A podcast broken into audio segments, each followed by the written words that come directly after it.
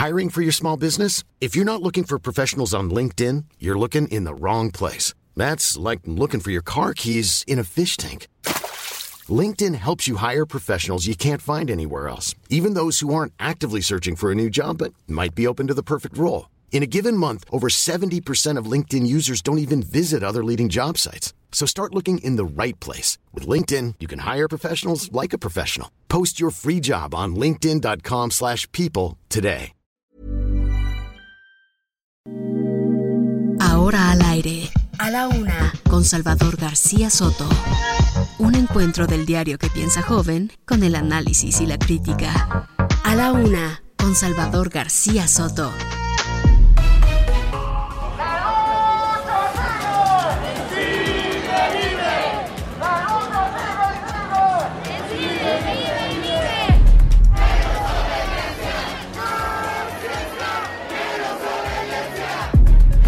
Circuito interior, antes de llegar a México, Tacuba, cae recubrimiento del puente. De verdad, es, es, es muy triste lo que nos Sí, ha es muy pasado triste, ahorita. está muy mal. O sea, terrible que personas es en estado de Sí. ebriedad eh, estén circulando. Por favor, y por necesitamos fortuna, apoyo. Los compañeros nos detuvieron y Sí. todo el peso de la ley. Son ataques a Santiago Nieto, al general Lockman, que lo acabo de este, nombrar para que nos ayude con la distribución de medicamentos. Yo creo que está sintiendo el vacío del abandono del poder, de manera que ya no es prematuro.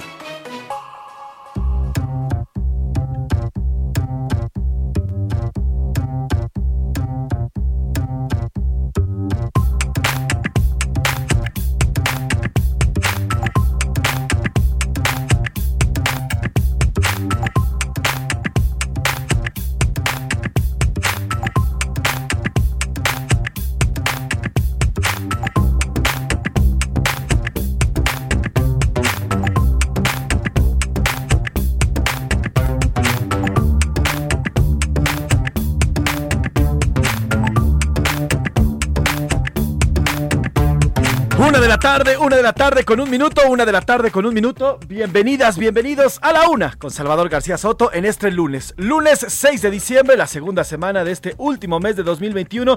Le damos la más cordial de las bienvenidas y lo abrazamos y lo saludamos en este lunes 6 de diciembre con una temperatura agradable aquí en la Ciudad de México. 22 grados centígrados los que estamos viviendo aquí en la, en la zona de la alcaldía Benito Juárez, también en la Ciudad de México. Se esperan cerca de 8 grados centígrados en la mínima y 22 grados en la máxima para este, para este lunes, Salvador. ¿Cómo estás? Buenas tardes. José Luis Sánchez, semana. ¿cómo estás? Muy buenas tardes, buenas tardes a todos ustedes, ¿cómo están? Ya estamos listos comenzando aquí a la una. Vamos a tener información importante de este lunes arrancando semana. Vamos a la segunda semana del mes de diciembre con muchos temas, mucha información para acompañarle, informarle en esta parte de su día. Deseamos que vaya a tener usted un muy buen día, que vaya comenzando bien su lunes y su semana. Y si hay algún problema, algún contratiempo, siempre se lo decimos y se lo decimos de corazón, ánimo.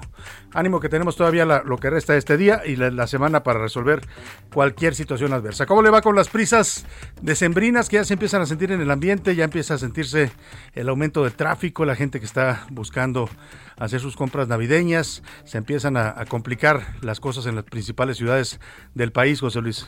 Así es, Salvador. Bueno, pues ya todas las tiendas prácticamente ya, ya comienzan a tener ofertas, ya están abiertas, promociones. ¿no? Oye, arbolitos, arbolitos.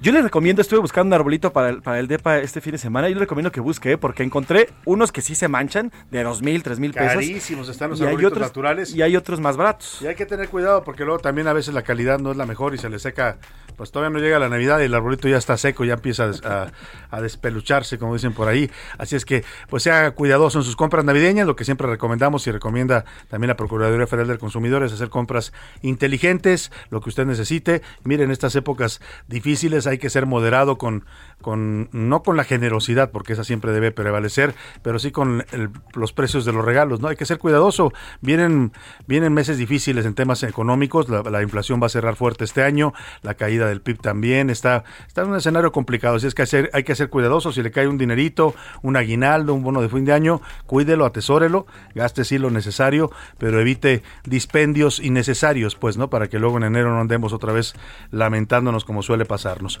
Vámonos a los temas que le vamos a tener. Ya le eh, arrancaba José Luis este espacio, 22 grados centígrados la temperatura, agradable el clima acá en la Ciudad de México. Y le decía en los temas que le tengo preparados para hoy, defensa, después de que se publicara este lunes en el diario Reforma que el exdirector de la Unidad de Inteligencia Financiera, Santiago Nieto, adquirió un auto de lujo y cuatro propiedades con valor de 40 millones de pesos en 25 meses. Hoy salió en su defensa el presidente López Obrador y mire, esto parece una guerra, ¿eh? es una guerra, yo creo que lo es, entre Santiago Nieto y el fiscal general de la República, Alejandro Gersmanero. Fue una guerra que estuvo vigente, que ha estado vigente desde que arrancó el gobierno prácticamente, no se llevan bien, no se quieren, se caen muy mal, se, se han tirado y boicoteado de un modo y de otro, los dos tuvieron que trabajar juntos, pero bueno, pues ya vimos los resultados, muchas investigaciones de la UIF se quedaban allí en el tintero, no avanzaban en la congeladora, y le digo que esto es la guerra eh, porque aparte de esta nota que le doy, que sale hoy de ocho columnas en el Universal, eh, perdóname, en el diario Reforma, sobre las propiedades de Santiago Nieto,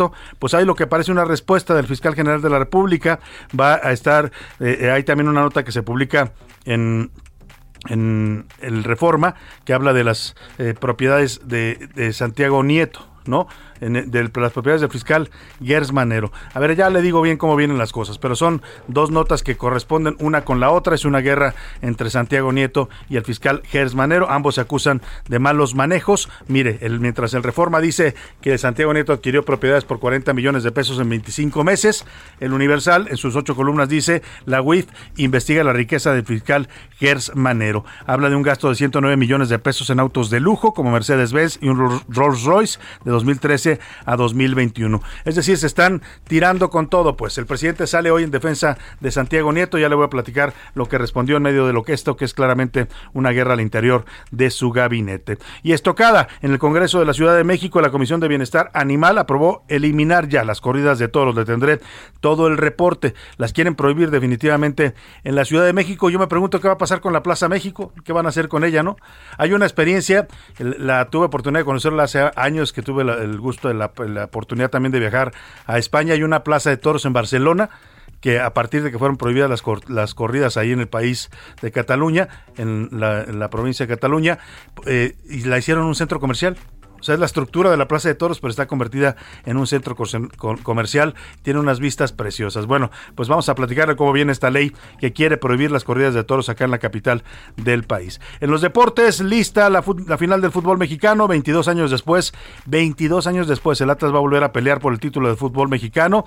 En, en la primera ocasión, aquella hace 22 años lo perdió. Vamos a ver si hoy viene la buena para el Atlas, que hace 70 años no puede ser campeón. Ya les toca, ¿no? A los atlistas disfrutar un campeonato de su equipo, que es además una afición muy apasionada allá en Guadalajara, en buena parte del estado de Jalisco hay muchos atlistas y bueno, se van a enfrentar a León. Ayer los Pumas, aunque ganaron el partido de regreso, no pudieron por el tema de las reglas de esta final, de estas finales del fútbol. Además, chocaron a Checo Pérez, el, el chocó, no pudo terminar el caótico Gran Premio de Arabia Saudita y el campeonato de la Fórmula 1 se va a decidir en la última carrera. Como ve, tenemos un programa variado, con mucha información, con muchos temas interesantes para estar compartiendo con usted. Oiga, también escuché que andaban por ahí las sexoservidoras de una zona de la ciudad, acá por la colonia tabacalera, protestando. El fin de semana hubo operativos en contra de algunos hoteles en donde se, pues, ah, se da la explotación sexual. Encontraron incluso a menores de edad que tenían ahí esclavizadas en temas bastante delicados que tienen que ver con la trata de personas y esto ha desatado ya protestas de sexoservidoras en la ciudad. Ya le voy a dar todos los detalles sobre este tema. Acompáñeme y permítame acompañarle en esta parte de su día, en este lunes 6 de diciembre. Vamos de lleno entrando a las festividades decembrinas, pero antes tenemos que estar bien informados. Así es que vamos a estar con usted las siguientes dos horas con la mejor información, el análisis, las historias, entrevistas, todo, todo para que usted se informe y la pase bien en este lunes. Vámonos a la pregunta del día para que, como siempre lo hace, participe con nosotros, nos dé sus comentarios y opiniones y debatamos juntos los temas de la agenda pública de este país. Esta es la opinión de hoy. Y en la pregunta del día le tengo dos temas para abrir semana, para abrir boca en este lunes. El primero de ellos es sobre esta propuesta de la Comisión de Bienestar Animal en el Congreso de la Ciudad de México. Están proponiendo eliminar, definitivamente prohibir las corridas de toros en la Ciudad de México. Una tradición pues que nos llegó heredada desde España, que es ah, también milenaria en la Ciudad de México, bueno, tiene ya varios siglos que se practican las corridas de toros, las peleas de gallos, todos estos deportes que involucran sufrimiento animal. Bueno, son los argumentos para prohibirlas que esgrimen algunos diputados en esta Comisión de Bienestar Animal, que es un tema de sufrimiento de los animales, que no es un deporte, no se justifica, no es, dicen ellos, no es arte, no es cultura. Los, de la defensores de la tauromaquia dicen esto es un arte, esto es una tradición y tiene que prevalecer. Es un debate que ya tiene muchos años, décadas en México, no se ha resuelto del todo. Hay algunos estados que ya prohibieron las corridas, pero la Ciudad de México todavía siguen permitidas. ¿Qué piensa usted de esta propuesta que avanza en el Congreso de la Ciudad de México? Le pregunto ¿está de acuerdo o no? Le doy tres opciones para que me responda. No, los toros son cultura y deporte. B, sí, deben prohibirles porque es crueldad animal. Y C, me da igual, no estoy a favor ni en contra. Sobre el otro tema que le planteo tiene que ver también con asuntos eh, de, deportivos. Viene ya la, la, la final del fútbol mexicano, quedó anoche definida. Atlas y León. ¿Qué piensa usted? De esta final. ¿Cree que es justa?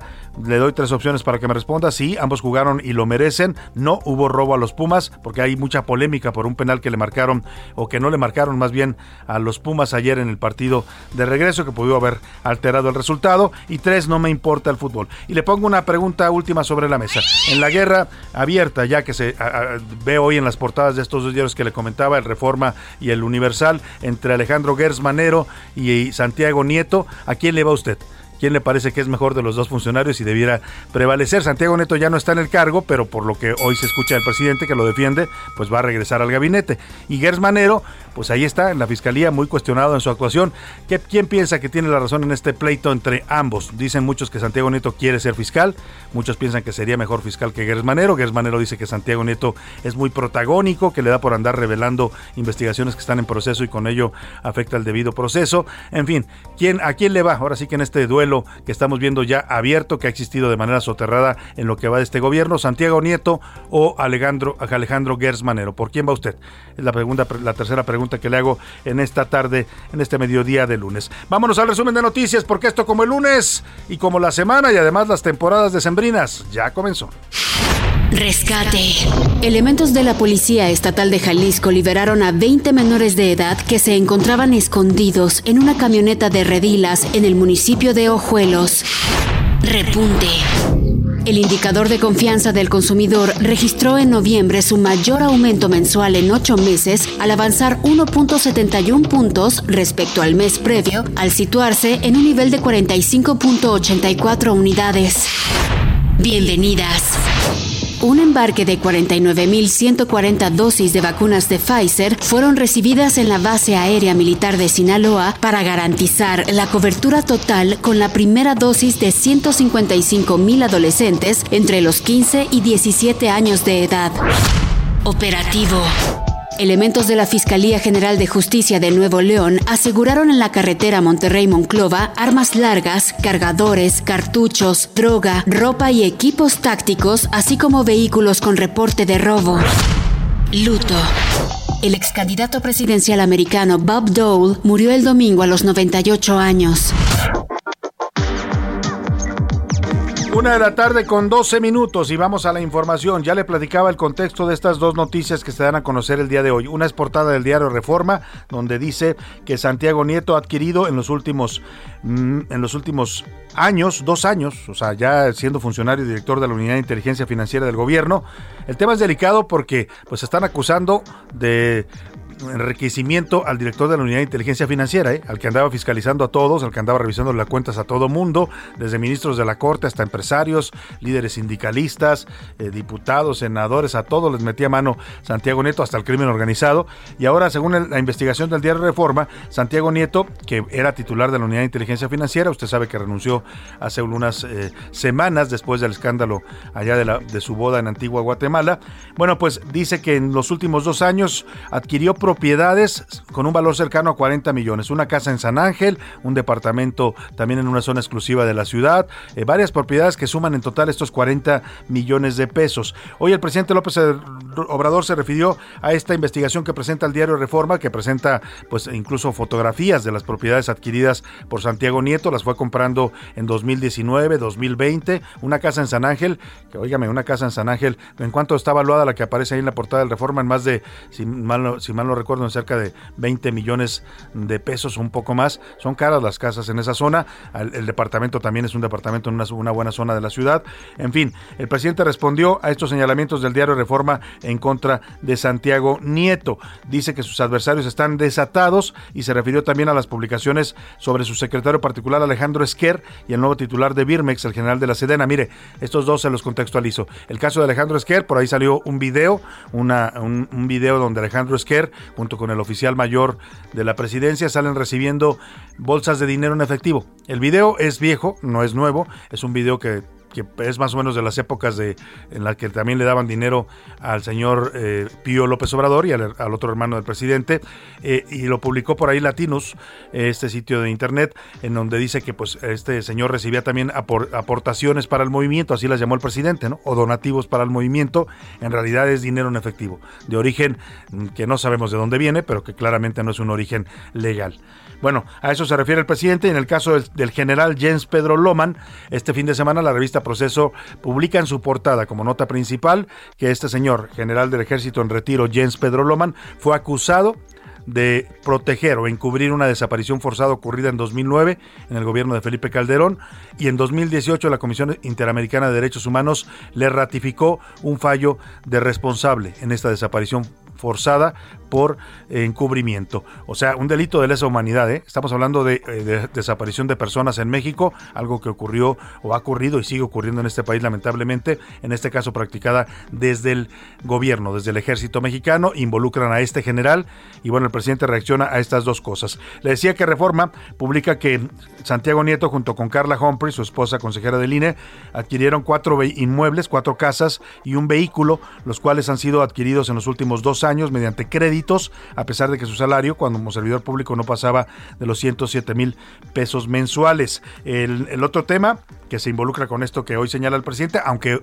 ojo, el presidente defiende a Santiago Nieto, a Esquer y al general eh, Jens eh, Lomas, Loman, perdóneme, Jens Pedro Loman pero no, no, dice nada del caso de Gersmanero, porque también hoy el Universal, a ocho columnas, publica que la Unidad de Inteligencia Financiera tiene una investigación abierta en contra de la riqueza del fiscal Gersmanero, que habría gastado en un año 109 millones de pesos en autos de lujo como Mercedes-Benz, un Rolls Royce. De 2013 a 2021 hizo transferencias millonarias al extranjero y recibió varios depósitos. Mire, dice la información recabada por el Universal que la UIF tendría, tendría una investigación abierta contra Gersmanero por la compra de 122 autos de lujo, en su mayoría de la marca Mercedes-Benz, por transferencias internacionales realizadas a Estados Unidos y España, por pagos electrónicos recibidos por 38.9 millones de pesos y envíos de 9.5 millones de pesos, y por cheques interbancarios de 34.3 millones de pesos, además de retiros en efectivo de hasta 737 mil pesos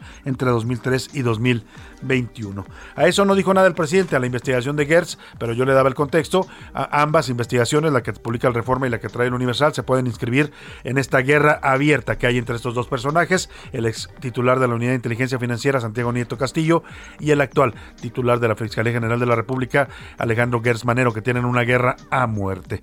Esto fue lo que dijo Santiago Nieto sobre este tema, sobre esta investigación en su contra, en su cuenta de Twitter. Dijo, no tiene nada que esconder que, bueno, dice en su cuenta de Twitter que no tiene nada que esconder, que lo que aumentó fueron sus deudas, no su patrimonio, pues junto a su esposa tienen que pagar un crédito mancomunado por 20 años. Además dijo que la información fue declarada ante el SAT y ante la función pública. Se refirió al presidente López Obrador a estos temas y esto fue lo que dijo. Santiago Nieto son ataques a Santiago Nieto, al general Lockman, que lo acabo de nombrar para que nos ayude con la distribución de medicamentos, a el ingeniero, ¿no? Este, Esquer, el INE, que son muy cercanos a nosotros, muy amigos. Hicieron la investigación, llegó hasta el tribunal y las tomas de donde está recogiendo el dinero o entregando el dinero, se las pidió el INE y el tribunal al banco. Y ahora un periodista corrupto, este Lore de Mola, da a conocer las tomas de la Cámara del Banco. Esta información la tenía el INE o el Tribunal Electoral. El tribunal en su momento resolvió que no había este, ningún delito, pero aplican la máxima del AMPA del periodismo, que la calumnia cuando no mancha tizna. Ahí está el presidente que ya se, ya tiene sus, frases, sus lugares comunes para responder. ¿eh? Siempre que atacan a alguien de su equipo y que no quiere dar explicaciones, dice esto: que son calumnias, que la mafia del periodismo, que lo que no mancha tizna. Eh, No, no publiquen de alguien de la oposición, porque entonces sí dice es totalmente cierto. ¿no? A Ricardo Anaya lo quiere meter a la cárcel por una versión de un testigo que no está aprobada, pero cuando aparecen videos de sus funcionarios cercanos recibiendo dinero o sus hermanos, entonces pues no pasa nada, eran donativos, ¿no? Aquí, en este caso, los videos que refiere el presidente efectivamente son de un banco, son cámaras internas de un banco, donde se ve cómo están retirando el dinero de las participaciones federales de Morena. ¿Se acuerda usted cuando el sismo de 2017 Morena, que todavía no gobernaba a nivel federal, declaró que iban a dar sus, sus prerrogativas que les da el INE, se las iban a entregar a los damnificados del sismo? Nunca llegaron las famosas eh, don- donaciones de Morena, pero sí se ve cómo las retiraron en efectivo del banco. ¿Qué hicieron con ellas? Eso es lo que cuestiona la investigación. Tanto Alejandro Esquer como el que ahora es oficial mayor de la presidencia se ven retirando dinero del banco, que era dinero público de las prerrogativas que recibe del INE Morena y que nunca lo recibieron los damnificados. Pues se quedó en el camino, pues, como muchas buenas intenciones. Ahí dejamos el tema y vámonos a, precisamente hablando de Gers Manero, sobre esta investigación que publica hoy el diario Universal. Eh, hoy, en el marco de la tercera glosa del informe, le tocó comparecer al fiscal general de la República, comenzó su comparecencia. Habrá que estar atentos, José Luis, si no le preguntan de esta, de esta, de esta nota del diario Universal hoy en la comparecencia. Seguramente algunos diputados se la van a sacar a cuentas. Bueno, está compareciendo ante la Junta de Coordinación Política de la Cámara de Diputados. Solamente ingresaron coordinadores y vicecoordinadores de los siete grupos parlamentarios, ya que la reunión es de carácter privado. No admitieron asesores ni personal de orden legislativo. Manero llegó en una patrulla de la Policía Federal Ministerial con una gran cantidad de escoltas. Sorprendió ahí en San Lázaro el operativo que acompaña al fiscal. Ingresó para el estacionamiento subterráneo de la Cámara Baja. No dio declaraciones a la prensa, pero bueno, vamos a estar atentos a ver qué se sabe de este encuentro privado, de esta comparecencia, que me, me llama la atención que haya sido privada, pues porque son comparecencias públicas, son para informar a los mexicanos de lo que se ha hecho en la Fiscalía General de la República. Pero ya le estaremos informando lo que se logre saber de este encuentro entre el fiscal Gers Manero y los diputados. Por lo pronto, vámonos a otro tema en petróleos mexicanos con la intención de aliviar la deuda. Ya sabe que Pemex está ahogado en deudas. O sea, Pemex está peor que usted y que yo. Si usted siente que las deudas lo están asfixiando, Pemex está en, la lona en temas financieros. O sea, totalmente eh, desahuciado. Han hecho esfuerzos por reestructurar la deuda. El presidente López Obrador les inyecta cantidades impresionantes de, de- de dinero, miles de millones de dólares del presupuesto público para tratar de resolver la situación financiera, pero poco se ha logrado. ¿eh? La realidad es que sigue siendo bastante negro el panorama financiero para Pemex. Bueno, con tal de resolver esta problemática, eh, Pemex y la Secretaría de Hacienda van, van a, realizar una aportación patrimonial. O sea, otra vez le vamos a dar dinero a Pemex para tratar de, de salvar el, deso- el desastre financiero. 3.500 millones de dólares, algo así como 74 mil millones de pesos. ¿No sería momento mejor de pensar en una empresa petrolera más pequeña, ahora que ya el mundo está hablando de abandonar los combustibles fósiles? O sea, achicar Pemex, para que me entienda, hacerle una empresa más pequeña que administre lo que tenemos de petróleo, que lo siga explotando, pero en vez de estar queriendo tener aquel monstruo gigantesco que tuvimos en los 60, 50, 70, que es lo con lo que sueña el presidente, quiere volver al Pemex de esa época. Ya no vamos a poder lograrlo. No solo porque no nos alcance el dinero, se va a acabar el presupuesto público inyectándole 3 mil millo- 3.500 millones de dólares a Pemex. ¿Para qué? Cuando en 2030 ya la mayoría de los países están procurando no tener autos de gasolina. En la Unión Europea ya está establecido 2030, estamos hablando ya de ocho años. ¿Para qué queremos una enorme empresa petrolera? Laura Quintero, platícanos de esta nueva inyección de recursos a Pemex. Es un barril sin fondo, se nos está yendo la vida y el presupuesto para tratar de salvarla. Laura, buenas tardes. Hola Salvador, buenas tardes. Así es Salvador, pues este eh, hoy la Secretaría de Hacienda informó de otro plan de apoyo para pues eh, reestructurar un poco la deuda de Pemex. Justo como lo señalas, el gobierno va a aportar hasta 3.500 millones de dólares. Esto hay que señalarlo, Salvador, porque ellos dejan en claro que esto no va a impactar el presupuesto. Lo que nos están indicando es que no van para proyectos de inversión ni proyectos que pudieran en algún momento generarle ganancias a la petrolera, sino solamente para amortiguar, amortizar la deuda tan grande que tiene Pemex. Aquí hay que hacer un paréntesis porque la petrolera mexicana es la petrolera más endeudada en todo el mundo y pues desde que llegó esta administración en, en el 2018, a finales del 2018, ha sido uno de los proyectos insignia del presidente con esta idea de garantizar, eh, perdón, de, de tener una autosuficiencia energética y en el contexto que bien lo señalas, que finalmente el mundo está cambiando y que parece que México pues está quedando muy atrás y además está destinando recursos a un proyecto que ya no es tan viable. Déjame comentarte, Salvador, que esto también es bien importante porque si nosotros lo analizamos en, en la deuda total que tiene Pemex, 3.500 millones de dólares no son tantos pero es un momento crucial en un momento en el que estamos en una crisis en donde la reactivación económica se está desacelerando y que esos recursos pudieran servir para reactivar la economía o para atender Sin sectores duda. que en este momento son críticos. Sin duda, Entonces, Laura. Habría mucho mejor destino para esos 3.500 millones de dólares que Pemex, pero bueno, vamos a estar atentos a la situación. Te agradezco mucho tu, tu análisis y tu reporte, Laura. Bueno, bueno, ya no nos quedó tiempo para presentarle la música, pero al regreso vamos a tener música, Priscila, toda este mes, toda esta semana de éxitos del 2021. Las últimas cuatro semanas ya del mes, Salvador. Todas estas cuatro semanas van a ser los éxitos de este año. Y volvemos con música y con más aquí a la una. Escuchas a la una con Salvador García Soto. En un momento regresamos. Sigue escuchando a la una con Salvador García Soto. Ahora, la rima de Valdés. O de Valdés, la rima. En un tren con sus amigos le grabaron su video. Muy contento yo lo veo con sus muy fieles testigos. Y yo aquí nomás les digo, dejándoles una pista, pues que todavía le dista un chorro para el aeropuerto. Todavía se ve desierto el camino a Buenavista, que en solo tres cuartos de hora va a llegar de la estación a donde sale el avión. A ver si es verdad ahora y ese lapso no demora.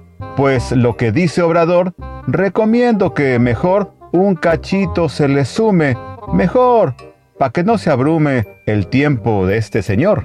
Y sobre los pasajeros, distinguidos todos ellos, muy elegantes y bellos, todos son los meros meros. Y para ser más certeros, doña Claudia, a la mitad, no del vagón, de verdad, a la mitad del mandato, se perfila de hace rato la chida de la hermandad.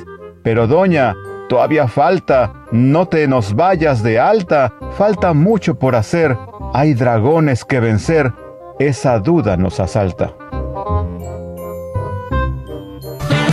La hora fue sin duda lo que me hizo subir. Al ver aún encendida la luz en la ventana de David. No pienses que te espío, no llego a ser tan ruin. Espero que no creas que quiero sorprenderte en un desliz.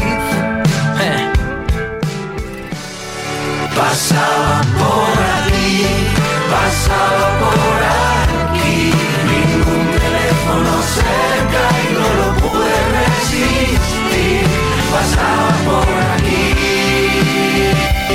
Una de la tarde con 32 minutos. Qué buena versión, Priscila Reyes. ¿Verdad que sí? ¿Qué música vamos a tener esta semana? Platícanos. A ver, esta semana agárrense porque la- no nada más esta, Salvador. Las próximas cuatro semanas vamos a estar haciendo un recuento de las mejores canciones de 2021, porque ya se va a acabar el año y vaya que tuvimos nuevas canciones, lanzamientos de grupos, de, de todo, de Fue todos como los una géneros. de especie de, todo. regresar después de la pandemia, entonces como hubo una mucha creatividad, ¿no? sí. Esta que estás poniendo me encantó porque es una canción de Luis Eduardo Auté, pero con varios varios cantantes. Es que ahí te va, eh, cuando cumplió un año de fallecido, acuérdense que lo perdimos en 2020, a los 76 años, se reúnen muchos artistas, en total 13 artistas españoles y algunos latinoamericanos, y entonces reversionan esta canción. Estamos hablando que artistas, a ver, nomás des una idea, Joaquín Sabina, Jorge Drexler, Silvio Rodríguez, Wow. Carlos Rivera, Mexicano, Rosalén, Vanessa Martín, o sea, muchísimos para rendirle homenaje en jus- a justamente este gran a- cantautor español es. que se fue precisamente con la pandemia del COVID en este año. es. Pues ahí está, interesante la propuesta musical para esta semana que nos hace Priscila Reyes. Súbanle un poquito a Pasaba por aquí, gran versión, y ya volvemos con más información. ¿Qué esperas que te cuente? Hay poco que decir. Tal vez me vaya un tiempo, no aguanto este coñazo de Madrid. A la una, con Salvador García Soto. Y ahora que hablaba Priscila Reyes de cantantes españoles, bueno, Luis Eduardo Uteca era un gran cantautor español, muy influyente en la música, eh, no solo, eh, bueno, de habla hispana, pues incluso acá en México muy querido por el público, grandes canciones, esta de Pasaba por aquí, eh, hay una que me gusta mucho de Todos los caminos llevan, eh, todos los caminos llevan a Roma, hay algunos que dicen que todos los caminos conducen a Roma.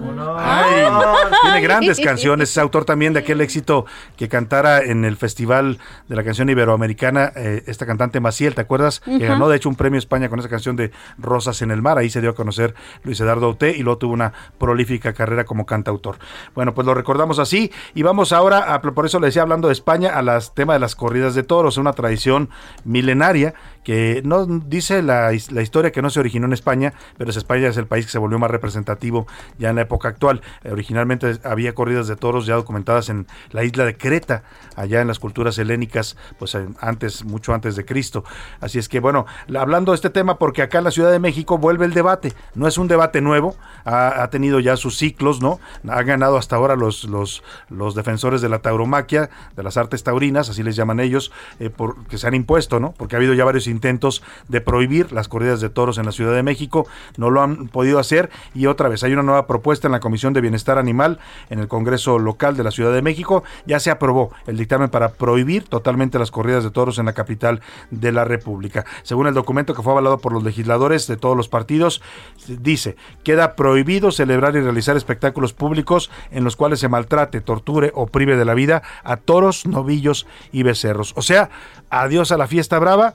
Cintia Settin, platícanos tú que estás siguiendo de cerca este tema en el Congreso local. Muy buenas tardes. Muy buenas tardes, Salvador, a ti al auditorio. Pues la Comisión de Bienestar Animal en el Congreso de la Ciudad de México aprobó el dictamen para prohibir las corridas de toros en la capital, a pesar de que el quórum se vio amenazado ante la ausencia de tres legisladores de Morena. De acuerdo al documento avalado por los diputados, pues se señala que queda prohibido celebrar y realizar espectáculos públicos en los cuales se maltrate, torture o prive de la vida a los toros, novillos y becerros. Asimismo, se explica que se impondrá una multa equivalente a 4.929.100 pesos. Esto quedó establecido en las diversas reformas y adiciones a la Ley de Protección a los Animales de la Ciudad de México. Comentarte pues que serán las Secretarías de Desarrollo Económico, Inclusión y Bienestar Social, así como la del Trabajo y Fomento al Empleo, quienes deberán desarrollar un programa que permita a todas las personas que se dedican a la venta de productos o presten sus servicios en las plazas de toros, pues que puedan desarrollar otra actividad remunerada. Comentarte pues que el vicecoordinador del PRD en el Congreso capitalino Jorge Gaviño dijo que es pura simulación esto toda vez que la aprobación del dictamen se hizo con cuatro votos a favor y una abstención y de acuerdo él dice que al artículo 106 del reglamento del Congreso local el dictamen debe ser pues avalado con el voto aprobatorio de la mayoría absoluta de los diputados y diputadas que eh, integren las comisiones. Es hasta el momento la información que tenemos.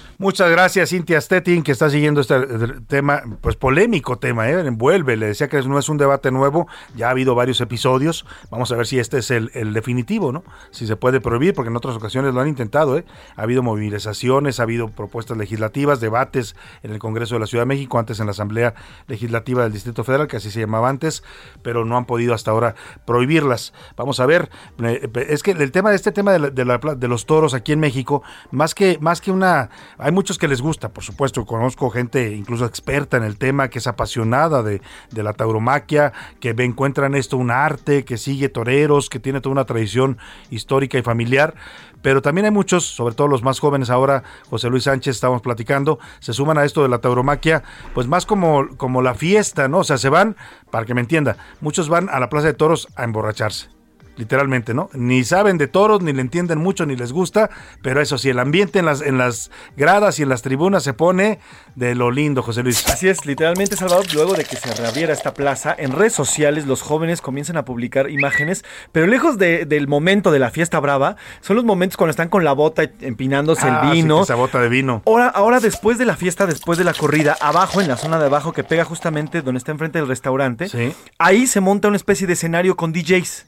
Y después de la corrida los Hay jóvenes fiesta. se siguen la fiesta. O sea, esos ya van Con más a la pachanga, ¿no? Exactamente. Y entonces ya acaba cerca de las 11, 12, medianoche. Una muy buena fiesta, la verdad, porque si le Pues meten... empieza temprano, desde la tarde te vas, ¿no? La corrida empieza como a las 5 o 6 de 5 la 6 tarde. de la tarde y se alarga por cerca de 3 horas y ya después de ahí se la siguen los chavos, ¿eh? Literalmente y suben en redes sociales, ahí se ve la fiesta del toro, y, pero el toro se El olvidan toro, del quién toro. sabe, ¿no? El toro ya lo mataron y ya se lo llevaron. Ya se lo llevaron se dieron. Bueno, esa es la realidad. También le decía yo a José Luis que en, en- en épocas pasadas, no, hace no muchos años, ¿eh? Todavía, eh, para los políticos, para la gente del mundo del espectáculo, de la farándula, eh, eh, para los empresarios, era muy importante dejarse ver ahí en las gradas, ¿no? Sí, sí, sí. También muchos no sabían de toros, ni le entendían, ni les gustaba, pero iban a que se, a verse, a que se vieran y ahí decías, no, mira, estuvo el empresario fulanito de tal con tal, publicaban fotos en los periódicos. También se volvió un símbolo de estatus el tema de, de la fiesta taurina. Bueno, pues todo eso se puede acabar con esta propuesta que ya avanza en el Congreso local. Ya fue aprobado el dictamen, ya nos decía Cinta Stettin en comisiones, vamos a ver cómo le va en el Pleno. Hay eh, una mayoría que podría estar a favor.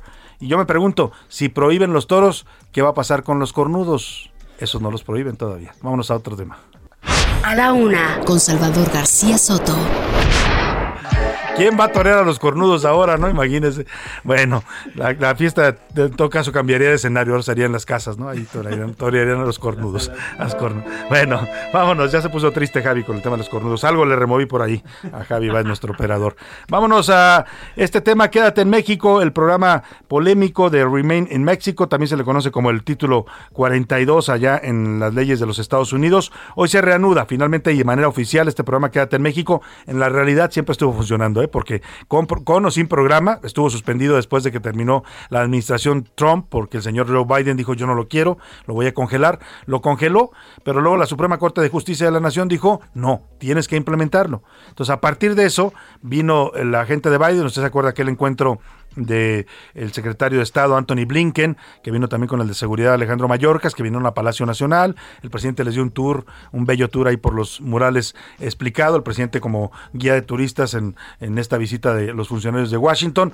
Eh, en esa reunión, me platican fuentes de la Cancillería, se acordó ya desde entonces que México iba a, a volver a aceptar este programa, porque había la presión en Estados Unidos de la opinión pública, el fallo de la Suprema Corte, pero además también México tenía otra, otra, otra presión que era la reapertura de la frontera. Entonces me dicen que este tema del Remain in México siempre estuvo vinculado a la apertura en la frontera. México decía, ábreme la frontera, Estados Unidos decía, ahorita no puedo porque no hay condiciones, porque todavía está, tienes baja la vacunación.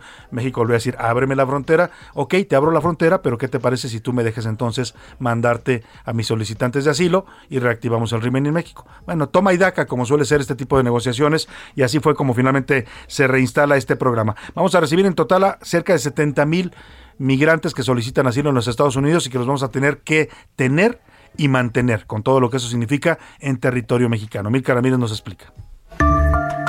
Quédate en México es un programa estadounidense a través del cual las personas que solicitan asilo a ese país esperan la respuesta del gobierno de Estados Unidos en territorio mexicano. Formalmente, su nombre es Protocolo de Protección a Migrantes y se inició el 25 de enero de 2019 bajo la administración del expresidente Donald Trump. Fue implementado en un inicio en San Isidro, Caléxico, El Paso, Laredo, Brownsville e Eagle Pass. Con la llegada del presidente Joe Biden, este programa fue cancelado. Sin embargo, hoy se pone nuevamente en marcha tras la resolución de un juez de Texas. En total, aproximadamente 70.000 migrantes fueron beneficiados por el programa Quédate en México de enero del 2019 a marzo del 2020. Solamente el 1% recibió una respuesta favorable. En esta ocasión y como parte del acuerdo para reactivar este programa, el gobierno de nuestro país acordó con Estados Unidos que le daría dinero para los refugios migrantes, además que aplicará vacunas contra COVID-19 a quienes esperan en nuestro territorio, atención médica y que los extranjeros no pueden pasar más de 180 días en México. Para A la Una con Salvador García Soto, Milka Ramírez. Bueno, pues ahí está explicado a grandes rasgos por Milka Ramírez en qué consiste este programa. La- la- en esencia, nos van a mandar a todos aquellos migrantes que logren cruzar a territorio de Estados Unidos, sean de donde sean, ¿eh? haitianos, centroamericanos, eh, turcos, eh, eh, lo que sea, brasileños, sudamericanos, lo que sea. De donde les lleguen a ellos y les pidan, quiero asilo, Estados Unidos les va a decir, sí, te recibo tu solicitud, pero permíteme tantito, como decimos aquí en los comercios, ¿no? que llegue usted con prisa, oiga, por favor, permíteme tantito. Así, así les va a decir Estados Unidos a sus solicitantes de asilo y ese tantito pueden ser un mes, diez meses, un año, dos años y ese tiempo los va a mandar a México. A campamentos migratorios en la frontera con México, donde aquí los vamos a tener que alimentar, darles salud, ver que estén bien, todo lo que significa. Por eso en estas nuevas condiciones que México puso para aceptar este programa, el, Remain in México, pues está también el- la entrega de ayuda económica de Estados Unidos para que pues si yo te los voy a mantener, pues pásame una lanita, dijo México, ¿no? Y también otro requisito que puso nuestro país es que los mande ya vacunados de COVID, para que acá no nos vengan a hacer brotes en las ciudades fronterizas. Bueno, ahí está el tema. Y oiga, vámonos rápidamente a aquella fuga espectacular que hubo en Hidalgo la semana pasada, que fue el martes. El martes de la semana pasada se fugaron nueve reos de alta peligrosidad del penal del Centro de Reputación Social de Tula Hidalgo, ¿no? con coches bomba y toda la cosa, entraron y tumbaron la puerta del, del penal. ¿Qué tan frágil sería la puerta que con una camioneta, la supongo que la camioneta estaba reforzada, pues, ¿no? Pero se llevan el portón. Hay un video de circula en redes sociales, pues así están las condiciones luego de nuestros centros eh, de penitenciarios. El tema es que de los seis que se fugaron, como aquella canción sacó usted de los perritos, yo tenía nueve perritos, bueno, pues eran nueve fugados. Uno de ellos de alta peligrosidad, que era el objetivo de esta fuga, nos dijo aquí el, el procurador de justicia de Hidalgo, el famoso michoacano. Ya agarraron a tres, quedan seis reos prófugos, pero ahora informan que ya hay diez detenidos, de- o sea, tres reos que fueron recapturados y otros siete detenidos. ¿Quiénes son ellos? Bueno, la mayoría eran funcionarios de el, el penal, del penal eh, local de Tula Hidalgo, que evidentemente pues fueron cómplices en esta fuga. Iván Márquez nos explica las cuentas de las fugas y los reos que todavía no son detenidos. Salvador, buenas tardes. En Hidalgo, los 10 detenidos como presuntos responsables de colaborar en la liberación de nueve reos del penal estatal de Tula fueron vinculados a proceso. Primero, se vinculó a dos personas que eran menores, luego a los ocho adultos. Las audiencias se realizaron en juzgados de Pachuca. Además, se decretaron tres meses como fecha límite para la investigación complementaria, por lo que les dictaron prisión preventiva como medida cautelar. También lo que continúan son los operativos de búsqueda para recapturar a los seis internos que siguen prófugos, incluido el líder de Pueblos Unidos, Artemio Maldonado, alias el Michoacano. En dichas búsquedas participan elementos municipales, Guardia Nacional y el Ejército Mexicano. Prácticamente están desplegados en toda la entidad y zonas colindantes. Salvador, mi reporte. Buenas tardes. Muchas gracias, Iván. Márquez. Ahí está la actualización de este tema importante, sin duda. Todavía sigue prófugo, pues la cabeza principal de esta fuga, que fue el señor eh, el Michoacano, o sea, así es apodado, y lo están buscando en varios estados de la República.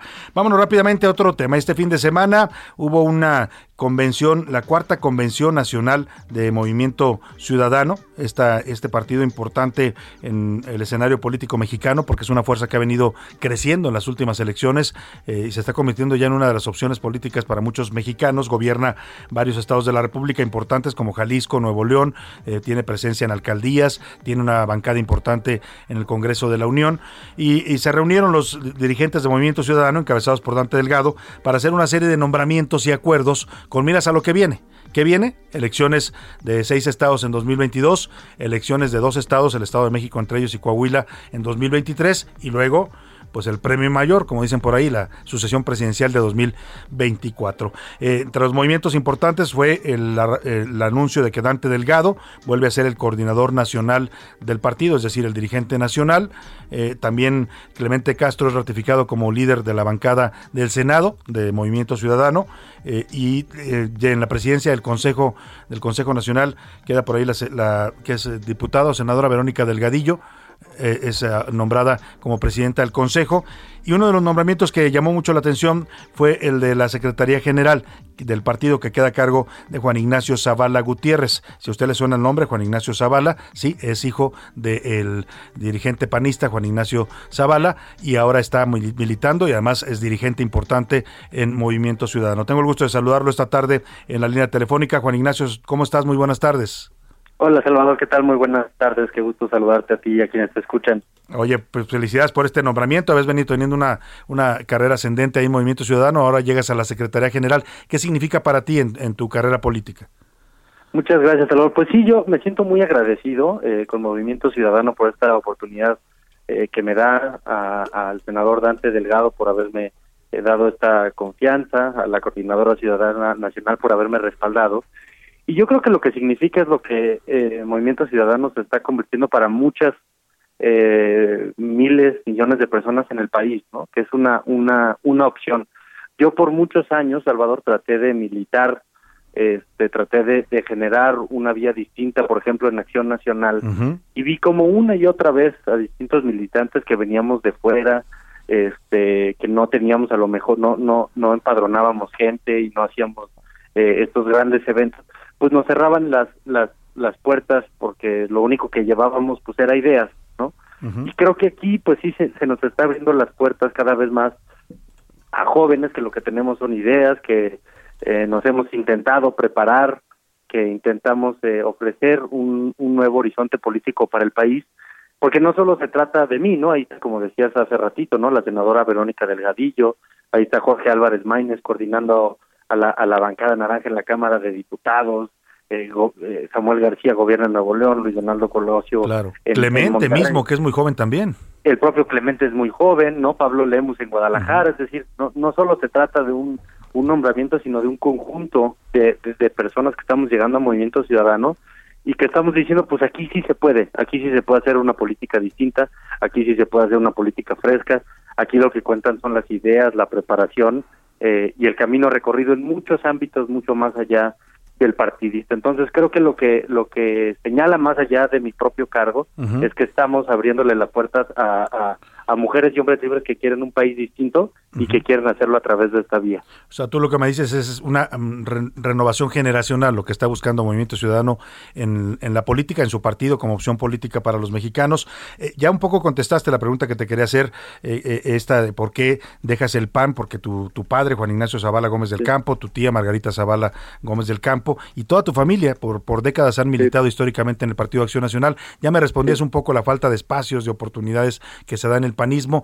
Hoy, eh, esta, eh, qui- tú ves a Movimiento Ciudadano como, como partido, Eh, porque yo hablo de ella como una fuerza emergente, pero ¿cómo lo ves tú en el escenario político? Pues mira, yo me vine a Movimiento Ciudadano hace tres años, a mí me invitó Jorge Álvarez Maínez y Clemente Castañeda me invitó como secretario de Comunicación Política. Y más allá de, digamos, la, la falta de oportunidades y espacios en el PAN, la verdad es que yo desde hace muchos años eh, sentía mayor afinidad o empatía por, por la opción, por una opción socialdemócrata, que creo que le falta al país, ¿no? Una opción que verdaderamente le apueste a las libertades, a los derechos, una opción que apueste porque tengamos un país con más igualdad. Y eso a mí fue lo que me, me motivó de Movimiento Ciudadano, ver que a diferencia del PAN, del PRI y también del otro lado eh, de Morena, había una opción hablando de derechos, hablando de libertades, hablando de justicia. Y a mí eso en primer término fue lo que me motivó y después ver que verdaderamente había un compromiso con abrirle espacios eh, a mujeres y a hombres jóvenes.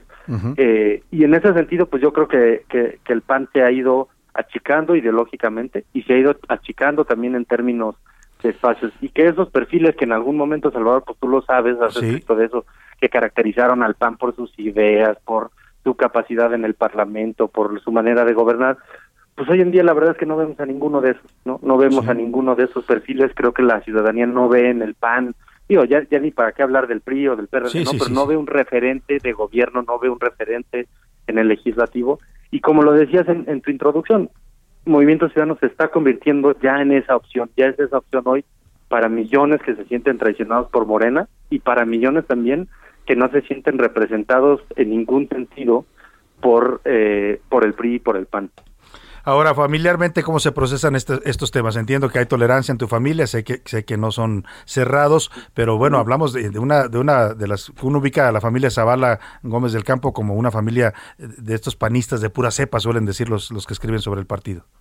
Sí, pues sí te diría Salvador como como lo que pasa en- con, con lo eh, se procesa como se procesan muchas cosas en la familia.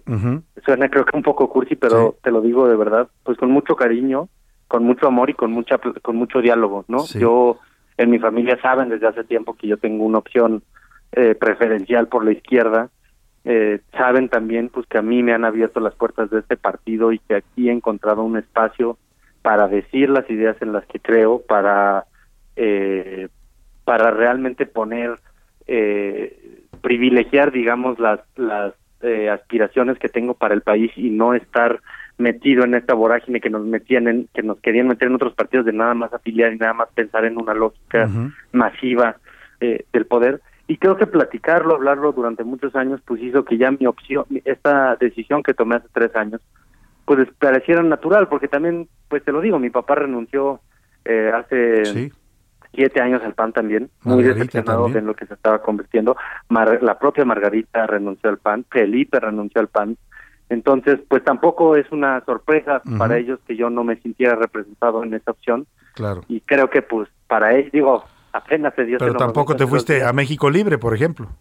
no, y yo les comenté que, que para mí, pues, eh, yo me, de nuevo, ¿no? Me- me- yo, yo creo en esas causas de la izquierda, yo Claro. creo que el país requiere un gobierno progresista, como lo decía ayer que le entregamos la medalla Benito Juárez a, a Porfirio Muñoz, necesitamos una alternativa verdaderamente progresista en el país, hoy no la tenemos, por más que quien vive en Palacio Nacional dice que somos que, que, que, que es de izquierda, entonces, bueno, en ese sentido, pues creo que en las familias, pues lo, lo primero que debe haber es cariño, debe haber Sin amor. duda, tolerancia. Y en lo demás, respetar nuestras propias opiniones, ¿no? Pues Juan Ignacio, te deseo todo el éxito. Estás en un cargo que vas a ser muy visible y vas a hacer una labor importante, sin duda, para Movimiento Ciudadano. Así es que todo el éxito para ti y estaremos eh, buscándote y conversando. Muchas gracias a ti, Salvador. Muchas Una- gracias. Ahí está Juan Ignacio Zavala Gutiérrez, secretario general de Movimiento Ciudadano. Nos vamos a la pausa con música. ¿Con qué nos vamos, Priscila Reyes? Otro hitazo Salvador del DJ, pues ya veterano, Tiesto, este neerlandés, hizo The Business con Dollar Sign y está muy bueno. Venga, y regresamos a la segunda hora de a la una. Let's get down, let's get down to business. Give you one more night, one more night to get this. It's been a million, million nights just like this. So let's get down,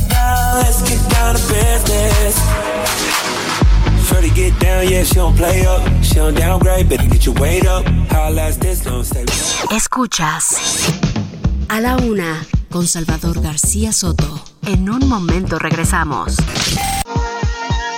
Ya estamos de vuelta con A la una con Salvador García Soto.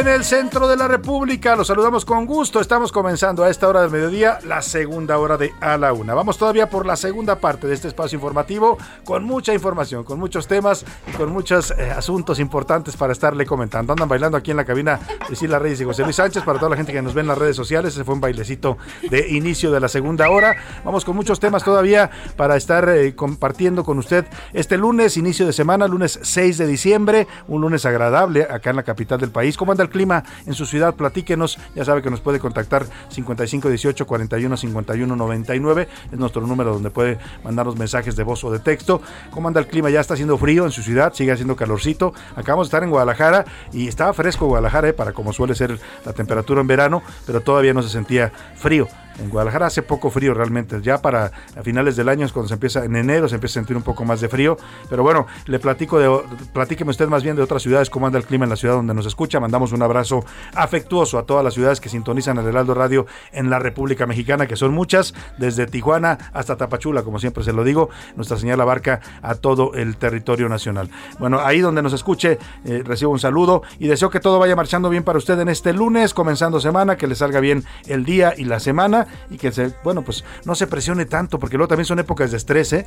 La verdad, el estrés nos golpea en esta época porque tenemos muchos pendientes que cerrar, viene fin de año, desde temas de fiscales hasta temas de trabajo, entrega de informes, de trabajos, de, eh, hay quien se pone a hacer una, una remodelación para estas épocas en su casa y es caray, soy- pesadísimo, soy. ¿no? Que anda usted apurado, que no le terminan los albañiles, el trabajo, en fin, pues eh, tranquilícese, relájese, eh, póngase de buen ánimo y échele buena cara a las cosas que todo va a salir bien. Y le decía, tenemos muchos temas en esta segunda parte, pero antes quiero comentarle este segundo éxito que nos pone Priscila. Estamos escuchando los mejores éxitos, las mejores canciones del 2021, una selección de nuestra productora Priscila Reyes. Esta me gusta mucho, es Elton John y Dualipa cantando Cold Heart, que es una mezcla de los éxitos más importantes del señor Elton John, que por cierto, para todos los seguidores y fans de Elton John, ya está su película de Rocketman, que cuenta la historia de su vida, su biografía en la plataforma de Netflix. La acaban de subir eh, esta semana, así es que si no la ha visto, córrele a verla, es una muy buena producción que narra muy bien lo que fue la vida de este gran cantautor británico. Y ahora sí, dicho esto, le presento con gusto los temas que vamos a tener en esta... Ah, bueno, escuchamos un poco más de Elton John y Dualipa y ahora le digo qué temas le tengo para esta segunda hora.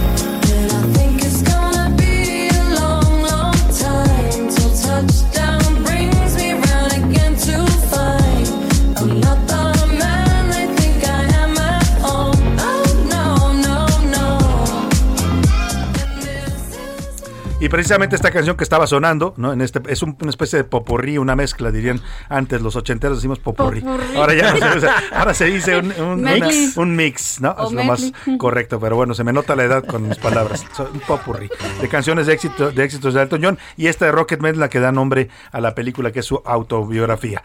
Y bueno, Priscila Reyes, José Luis, ¿cómo están? Bienvenidos. Ay, bien contenta, Salvador, de que es lunes, iniciando semana, ya se está acabando el año, querido Jay, queridos radioescuchas. Salvador García Soto, Priscilo Reyes, por fin, pero un bonito lunes, ya se encamina, ¿eh?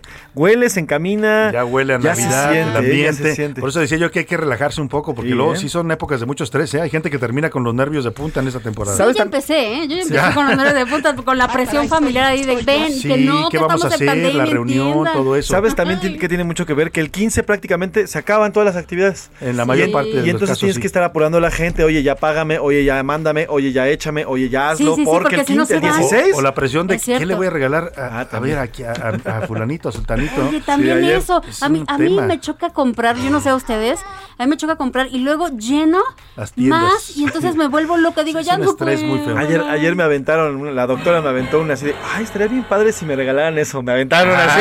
¿en serio? Sí, güey, ¿no? Yo me quedé así encantaría este "Ay, regalo, qué ¿no? bien". Exacto. padre Bueno, ese A veces es mejor decir para que no te lleguen luego con los calcetines, ¿no? Eso Ah, bueno, eso sí. O la bufanda.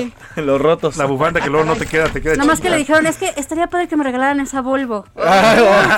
bueno, no, Pues, pues, pues, pues, pues, Pues, taloneale, ¿qué José. Pídele a tu Para mamá, regalo porque- de la doctora. Le mandamos un abrazo a la doctora, Un abrazo a la doctora Jime, Jimena del Prado. gran, gran, gran geriatra. Si usted necesita ya cierto. necesitar un geriatra, ella es una especialista en esta, que no hay muchos geriatras en México para ¿No? un país que se está invirtiendo la pirámide pro- pro- eh, poblacional, quise decir, ¿no? Estamos volviéndonos cada vez un país de más adultos y sobre todo adultos mayores. Hay muy pocos geriatras, creo que la cifra anda por ahí de un geriatra por cada seis mil. Sí, uno cada 15 mil mexicanos. No, hay locura. estados, hay estados donde no hay un, solo geriatra. Y, hay y es necesario porque es una especialidad para atender a gente los- la problemática de la edad adulta. Así es que si usted necesita una, ahí luego le mandamos el contacto de. Jimena Del Prado Llamas. Del Prado Llamas. Doctora. Y vámonos rápidamente, está en el Hospital Mosel, por si la quiere buscar, usted también ahí atiende ella. A que por cierto le regalarán una Volvo próximamente. A quien por cierto su Bueno, Santa carro, Claus le un tiene una carro. sorpresa, Jimena. Pues sí le está mete y mete goles como si le pero encachada de la vida. Un carro, un Un auto noru este, escocés, ¿no? Sí, sí, sí. Sueco. Un- auto sueco de tecnología de Te punta. pasaste. Sí, es sueco. Como el, el- el de córtale, mi chavo. Corta. No digas eso, di auto Bueno. sueco, Priscila. Auto sueco de tecnología de punta. Oiga, vámonos, ¿qué le parece a los a las preguntas preguntas. del día? Hicimos tres, te- tres temas sobre la mesa, Así pusimos es. hoy. ¿Y qué dice el público, Priscila Reyes? Primero nos están mandando saludos. eh, por acá nos dice un Benji Salvador. Qué bien me caen Salvador y tú. Los, sigo desde que estaba yo en el canal 40. Mira tú. Gracias, desde Te ahí mandamos un saludo, ahí hicimos en, Benji. en el 40, Ayer. hicimos El varias empujón, cosas. Primero el empujón haciendo, ¿no? y luego el, el primer café. Y antes participaba yo también en algunos programas como Código Código 40, que era nos- con, lo hacía con. Estela Libera, que le mando un abrazo a la gran periodista Estela Libera. Varios programas me tocó hacer ahí en el canal 40. Pues muchas gracias por esos saludos. Luego dice Víctor Cruz, amigos de la UNA, ya de vuelta en la Ciudad de México, excelente trabajo, les mando un cordial saludo. Víctor, qué bueno que regresaste Qué a la bueno Ciudad de que México. regrese usted Quién a sabe la dónde fuiste, pero capital. qué bueno. Qué bueno que estás Qué aquí. bueno que estás aquí. Jacob Ayala dice saludos a todos, qué bueno que prohíban las corridas de toros. Es un tema bien controversial. Súper. Jacob Ayala está a favor. Jacob Ayala dice que sí, que las prohíban. Así es. Pues es que hay antitaurinos y protaurinos, ¿eh? Pero ahí Y muchos argumentos. Cuando tú ves un debate de los dos, por ejemplo, los protaurinos te dicen, aparte de que es un arte y todo, dicen, a ver, si tú... com-". Bueno, no tiene que ser español. ¿Por qué como argentino? Ya, les, ya les dimos cuenta. Che, que- sos un boludo. La Sí, que me gusta el toro y la acogida. Sobre todo la acogida. El toro es buenísima. ¿De qué me estás hablando? un cogidón. Le puse un cogidón, boludo. Ay, Dios, bueno. El toro, claro. Sobre todo dicen, por ejemplo, tú comes carne, también comen, eh, matan al animal que te estás comiendo, y ¿no? Sí, pero... Pero aquí la cuestión es que es distinta, porque al toro no lo están sacrificando para comerlo, no sirve pa- con fines nutricionales, sino simplemente con espectáculo. ¿No? Entonces, bueno, ahí están los debates que la Hay un gente gran siempre debate está, al respecto. ¿Tú eres taurina o antitaurina? antitaurina absolutamente. José Luis Yo Sánchez. también soy antitaurino. Y mira Yo- que cuando empecé, cuando empecé mi carrera periodística, empecé con Gustavo Márquez de Lovaciones, hacía ahí unas practiquillas en toros y fui muchos años a toros. Bueno, no muchos años, un año. güey. Yo no soy Muchísimo, no ¿no? soy ni pro ni contra, no no me gusta Estás mucho la la fiesta mitad. brava, sí me parece que el espectáculo a veces es un Salvador poco se cruel. sale por la tangente. Salvaje. Aplico la quiere López que baje- Obrador. No quiere que baje el Aplico la de López. Obrador. Es- Esos temas son complicados y no me voy a pronunciar al respecto. Hay que ser imparcial. Hay que- Bueno. bueno. Buenas tardes, Salvador, y a tu gran equipo de trabajo. Soy Alejandro Amesco, a la Ciudad de México. Mi opinión es que eh, le voy más a Santiago Nieto que al fiscal Alejandro Venga, ahí está la guerra. A ver, ponte ahí la de Ojo de Tigre, Rubén, para la guerra. Nieto. Eh, ¿Cómo, cómo se presentaría en, un- un- en una pelea de box? Ladies and gentlemen. Dos peleadores de fama. Como Ay, dice el. Lama Lamita. ¿cómo se Diez Pero puntos. ese es 10 puntos. 10 para puntos Santiago. Nieto con su reportaje sobre las propiedades del fiscal. 11 puntos para el fiscal por las Así propiedades es, de Salvador. Las balas perdidas existen, Salvador. Las balas perdidas Pero existen. siempre diciendo groserías, ¿no? Eh, eh, ¡Eso, dale! Es un es- es- están hablando de Julio César, comentando box. Bueno, ahí está la pelea. Santiago Nieto fiscal. Ya hay una- un voto a favor de Eh, Jacob Ayala. Santiago Nieto Ah, contra no, no, no, no. Alejandro Amezcua, Alejandro Amezcua va por Nieto, ¿verdad? Así es, va por Nieto. Venga. Y entonces, ya vio usted qué alegre estamos que empezando la semana. Qué chulada, qué barbaridad. Bueno, se está acabando el año. Nos siguen mandando eh, saludos desde Iztapalapa. Muchas gracias. Respecto a los toros, estoy de acuerdo que se prohíban. Las corridas no solo en la Ciudad de México, sino en todo el país. Ya basta el maltrato a los animales, lo dicen por acá. Ya hay varias ciudades que las tienen prohibidas en México. Vamos a hacer un reportajito para ver qué Sí. ciudades de México ya las prohibieron, pero la capital del país pues todavía no. Y ha habido varios intentos por, lo, por hacerlo. Héctor M. Las leyes y las tradiciones humanas son factores que cambian con el proceso civilizatorio. Y las corridas de toros y otras prácticas similares igual de crueles como pamplonadas deben de eliminarse de cualquier país con marco jurídico.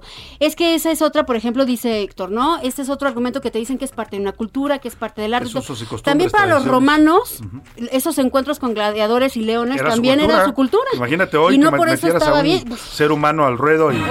Y, y eso sería más justo, Salvador, porque ahí son los dos contra los dos. Claro. Órale, échense, ¿no? Son humano contra humano. Lo que sí Acá es que también- humano contra animal. O sea, y además en, con- en distintas, este, en distintas pues, oportunidades, porque a uno lo pican y lo va con espada. Sí, va sangrando, va sufriendo. Lo van desangrando y Ahora, sufriendo. También en este caso debería de hablarse de la pelea de gallos, que es ¿Qué es prácticamente lo mismo? También, claro. O, o bueno, ya no digas cosas que son ilegales como la, La pelea pelea de de perros, que perros. lamentablemente se practican Terrible, terrible. Hola, soy Arturo Lona. Saludos a todo el equipo y en especial a Priscilita. Si me dice, ah, pues muchas gracias. Priscilita. Gracias, Priscilita. Arturo Lona.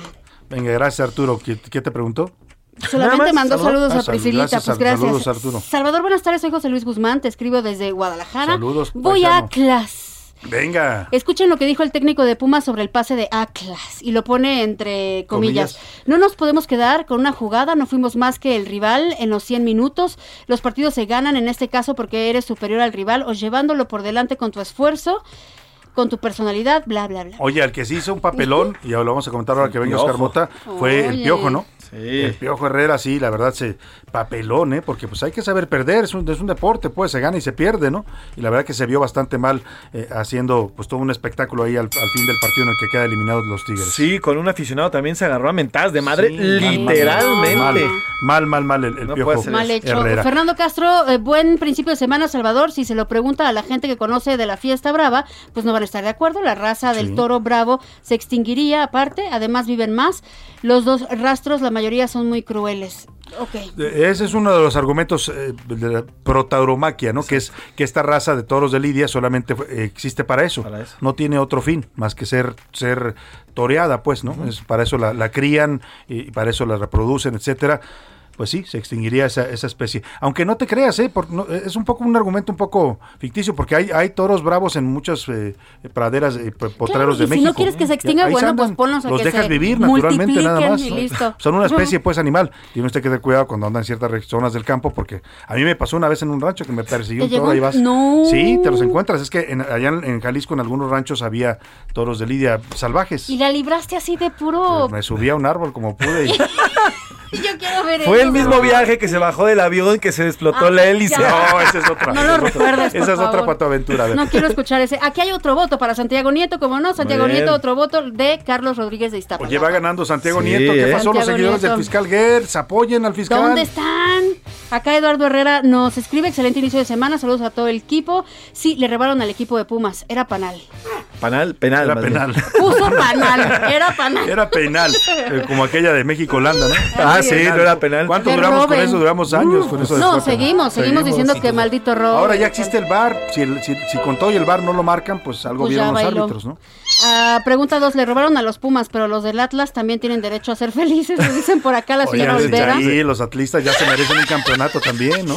Y la Salvador. verdad, si uno compara la temporada de, de Atlas con la temporada de Pumas, tiene muchos más merecimientos para estar en la final Atlas que Pumas. Aquí hay un empate, Salvador. Tanto Nieto como el fiscal, si se les investiga por personas ajenas al gobierno, seguro le encuentran todas las mañoseadas que han hecho. ¿A quién dicen? Mañoseadas, los Eh, dos. esta- a los dos, Entonces, ambos, dice. Este es aquí parejo. Es Empate. parejo.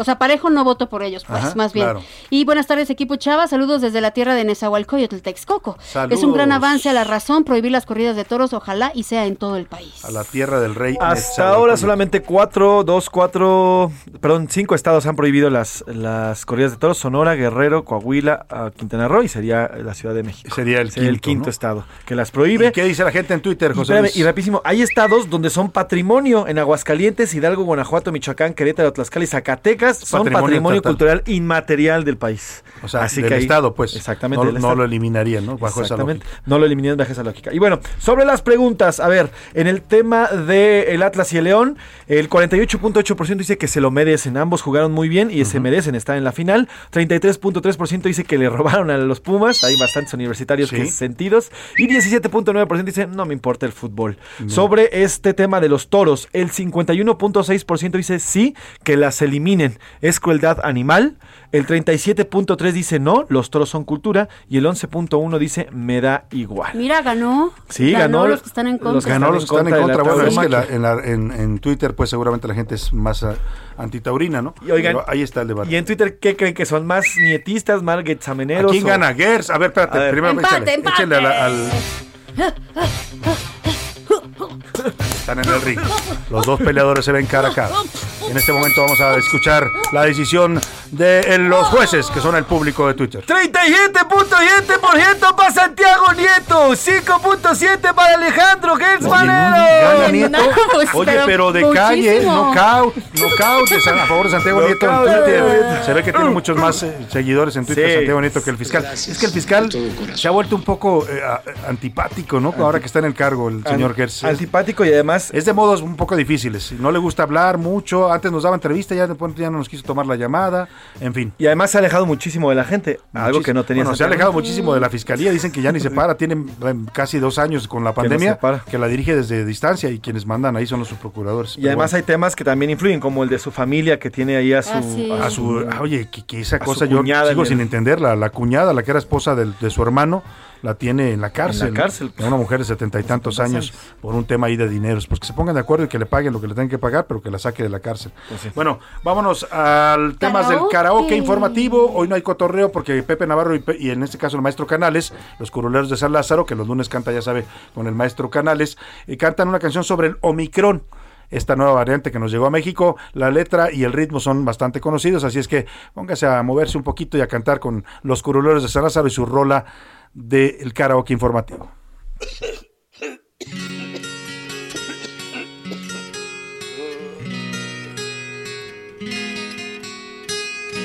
Es Omicron, turururú.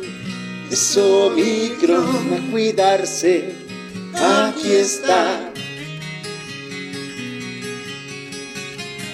No se relajen, que no haya un contagiadero. No se relajen, No escuché Nagatel ni en sueños. Es Omicron, turururú. Es Omicron a cuidarse. Aquí está. No se relajen, tan solo de nosotros depende. No se relajen, que no haya otra ola de muerte. Es Omicron, turururú. Es Omicron a cuidarse. Aquí está.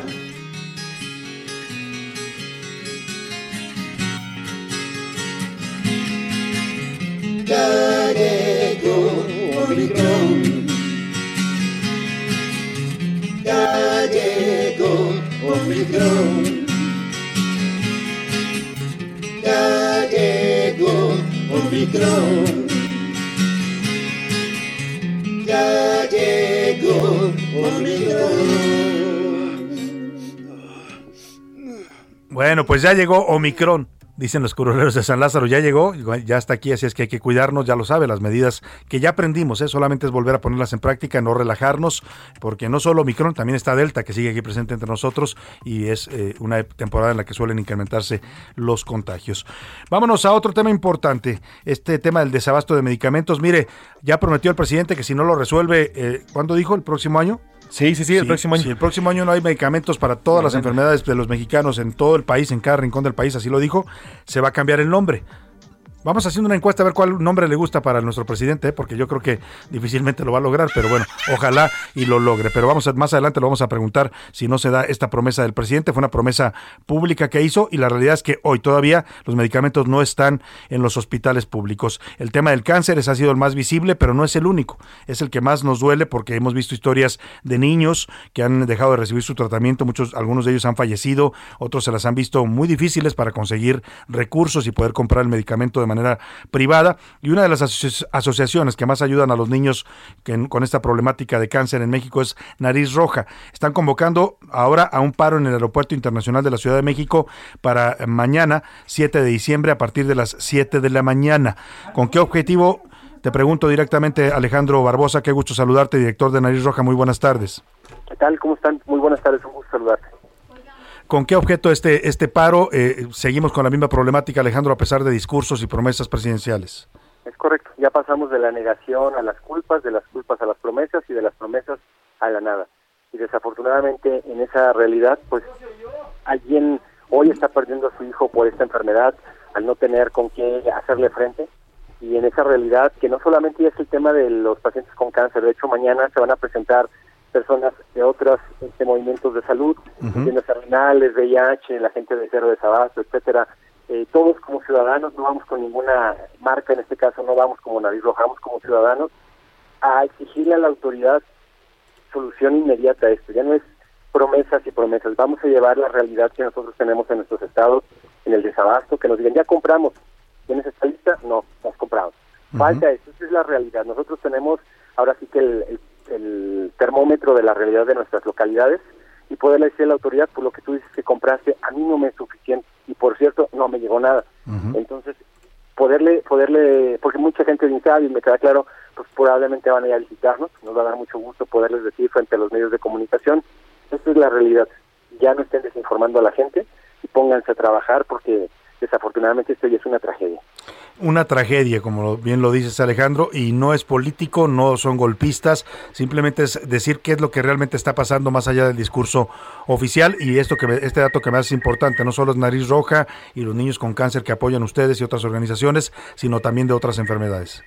Es correcto, es correcto. Vamos a unir todas esas voces porque a veces creo que se minimiza y dicen, son cinco papás, ¿no? Esos cinco valientes papás que recurrentemente han estado en algún tipo de movilización ahí en el aeropuerto.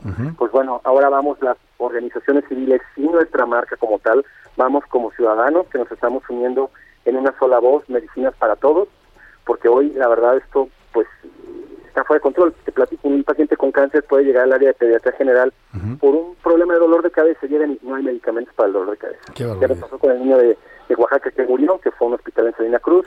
La pediatra, la médico le dijo, yo no soy pediatra, yo no lo puedo atender. Y al final el niño no fue atendido. En el transcurso a Oaxaca muere el- la criatura. Terrible situación, es una, una crisis eh, profunda del sistema de salud pública. El paro, para que la gente esté enterada y también para que tome sus previsiones, si usted, usted, tiene un vuelo temprano mañana, váyase con tiempo para que no, lo, no se vea tan afectado. Es a partir de las 7 de la mañana, puerta 3 de la Terminal 1 del Aeropuerto Internacional de la Ciudad de México y se llama ACMOS Paro. ¿Por qué ACMOS Paro? Hacemos paro. Ah, Es, perdóname. es como el, como el, el de hacer con H, pero le cambiamos a ACE, de Asociación Civil, hacemos paro. ¿Por qué el paro? El paro no es el paro de- como todo el mundo lo tiene conceptualizado de detener. No, el paro es como cuando estábamos chavos en la prepa, en la secundaria, decían, hazme el paro de ayudarme. Claro. Vamos a buscar cómo ayudar. Haz ayuda. Tenemos que ayudarnos entre todos y llevar este grito de ayuda a la comunidad, que la gente se sensibilice de lo que está pasando y les, les aseguramos que no van a pasar ninguna situación complicada a la gente que acuda al aeropuerto. Eh, ya tenemos un plan, este, no va a haber problemas con la movilización de vehículos ni de gente. Eso ya lo va a ser una va a ser un paro distinto Claro. para que el que guste ir a acompañarnos, pues, También puede apoyar. que vayan a apoyar porque va a ser un, un movimiento distinto. En casa nos han enseñado a ser educados, todos los mexicanos nos han enseñado esa parte de educación y vamos a respetar los tiempos y movimientos de otros Claro. pero entendiendo que hay un problema ahorita gravísimo, que es la vida de miles de personas, que pueden ser tú o yo, están pasando la mano. Pues ahí está, hacemos paro, es la convocatoria para mañana, 7 de la mañana, Aeropuerto Internacional de la Ciudad de México. Si usted quiere apoyar a niños con cáncer, a personas con diabetes, con VIH que no están recibiendo sus tratamientos, acuda a apoyar este paro que ya nos dice Alejandro Alejandro Barbosa, va a ser civilizado y no va a ser precisamente pues eh, para afectar a nadie, sino para exponer esta problemática, esta tragedia que están viviendo muchos mexicanos por no tener acceso a sus tratamientos y medicamentos. Estaremos atentos. Te mando un abrazo como siempre, Alejandro. Gracias por esta información. Gracias por la oportunidad, que tengas un excelente día. Ahí está Alejandro Barbosa de Nariz Roja. Me confundí porque dice ACMOS, así dice la convocatoria, pero es Hacemos, pues, como se escribe ahora en las redes sociales, ¿no? Le quitan la, la, eh, la H y la E, y entonces queda ACMOS, pero es Hacemos Paro, la convocatoria. Vámonos a la pausa con música, Priscila Reyes. Esto es algo popero para los poperos porque en, en los se rompen hay. géneros. Esto es Elena Gómez con Raúl Alejandro, baila conmigo. Venga. Baila, baila, baila conmigo. Baila,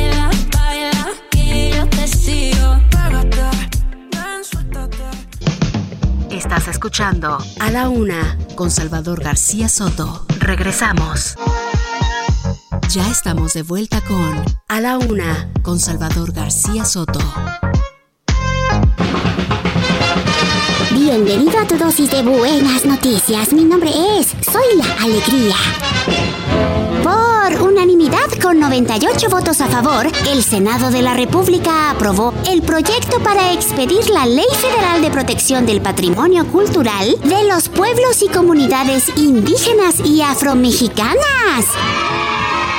Esta ley busca proteger las manifestaciones culturales tradicionales ante el uso no consentido, la apropiación cultural o el plagio de motivos y diseños de los pueblos originarios.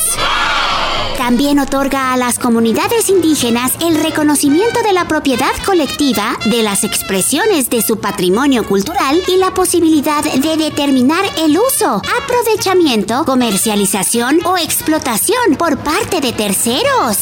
Pero eso sí, en caso de que haya un robo de esta propiedad, les da armas para poderse defender ante la justicia. Muy bien.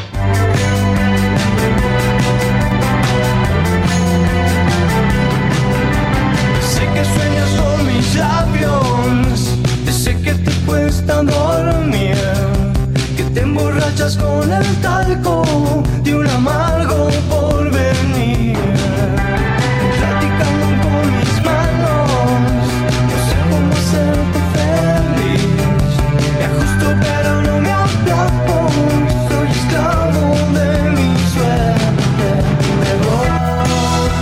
de la tarde con 31 minutos. Estamos regresando con otro éxito del 2021. ¿Qué estamos escuchando, Priscila Reyes? Estamos escuchando a Zoé con Velur. Salvador, vamos a escuchar varias canciones de Zoé porque sacaron un álbum que estuvo estupendo que se llama Sonidos de Gramática Resonancia. Esta es una de las, de las canciones. Estaremos escuchando más, pero esto está genial. Zoé Velur. Muy bien. Vámonos a subirle un poquito más y luego nos vamos a más información.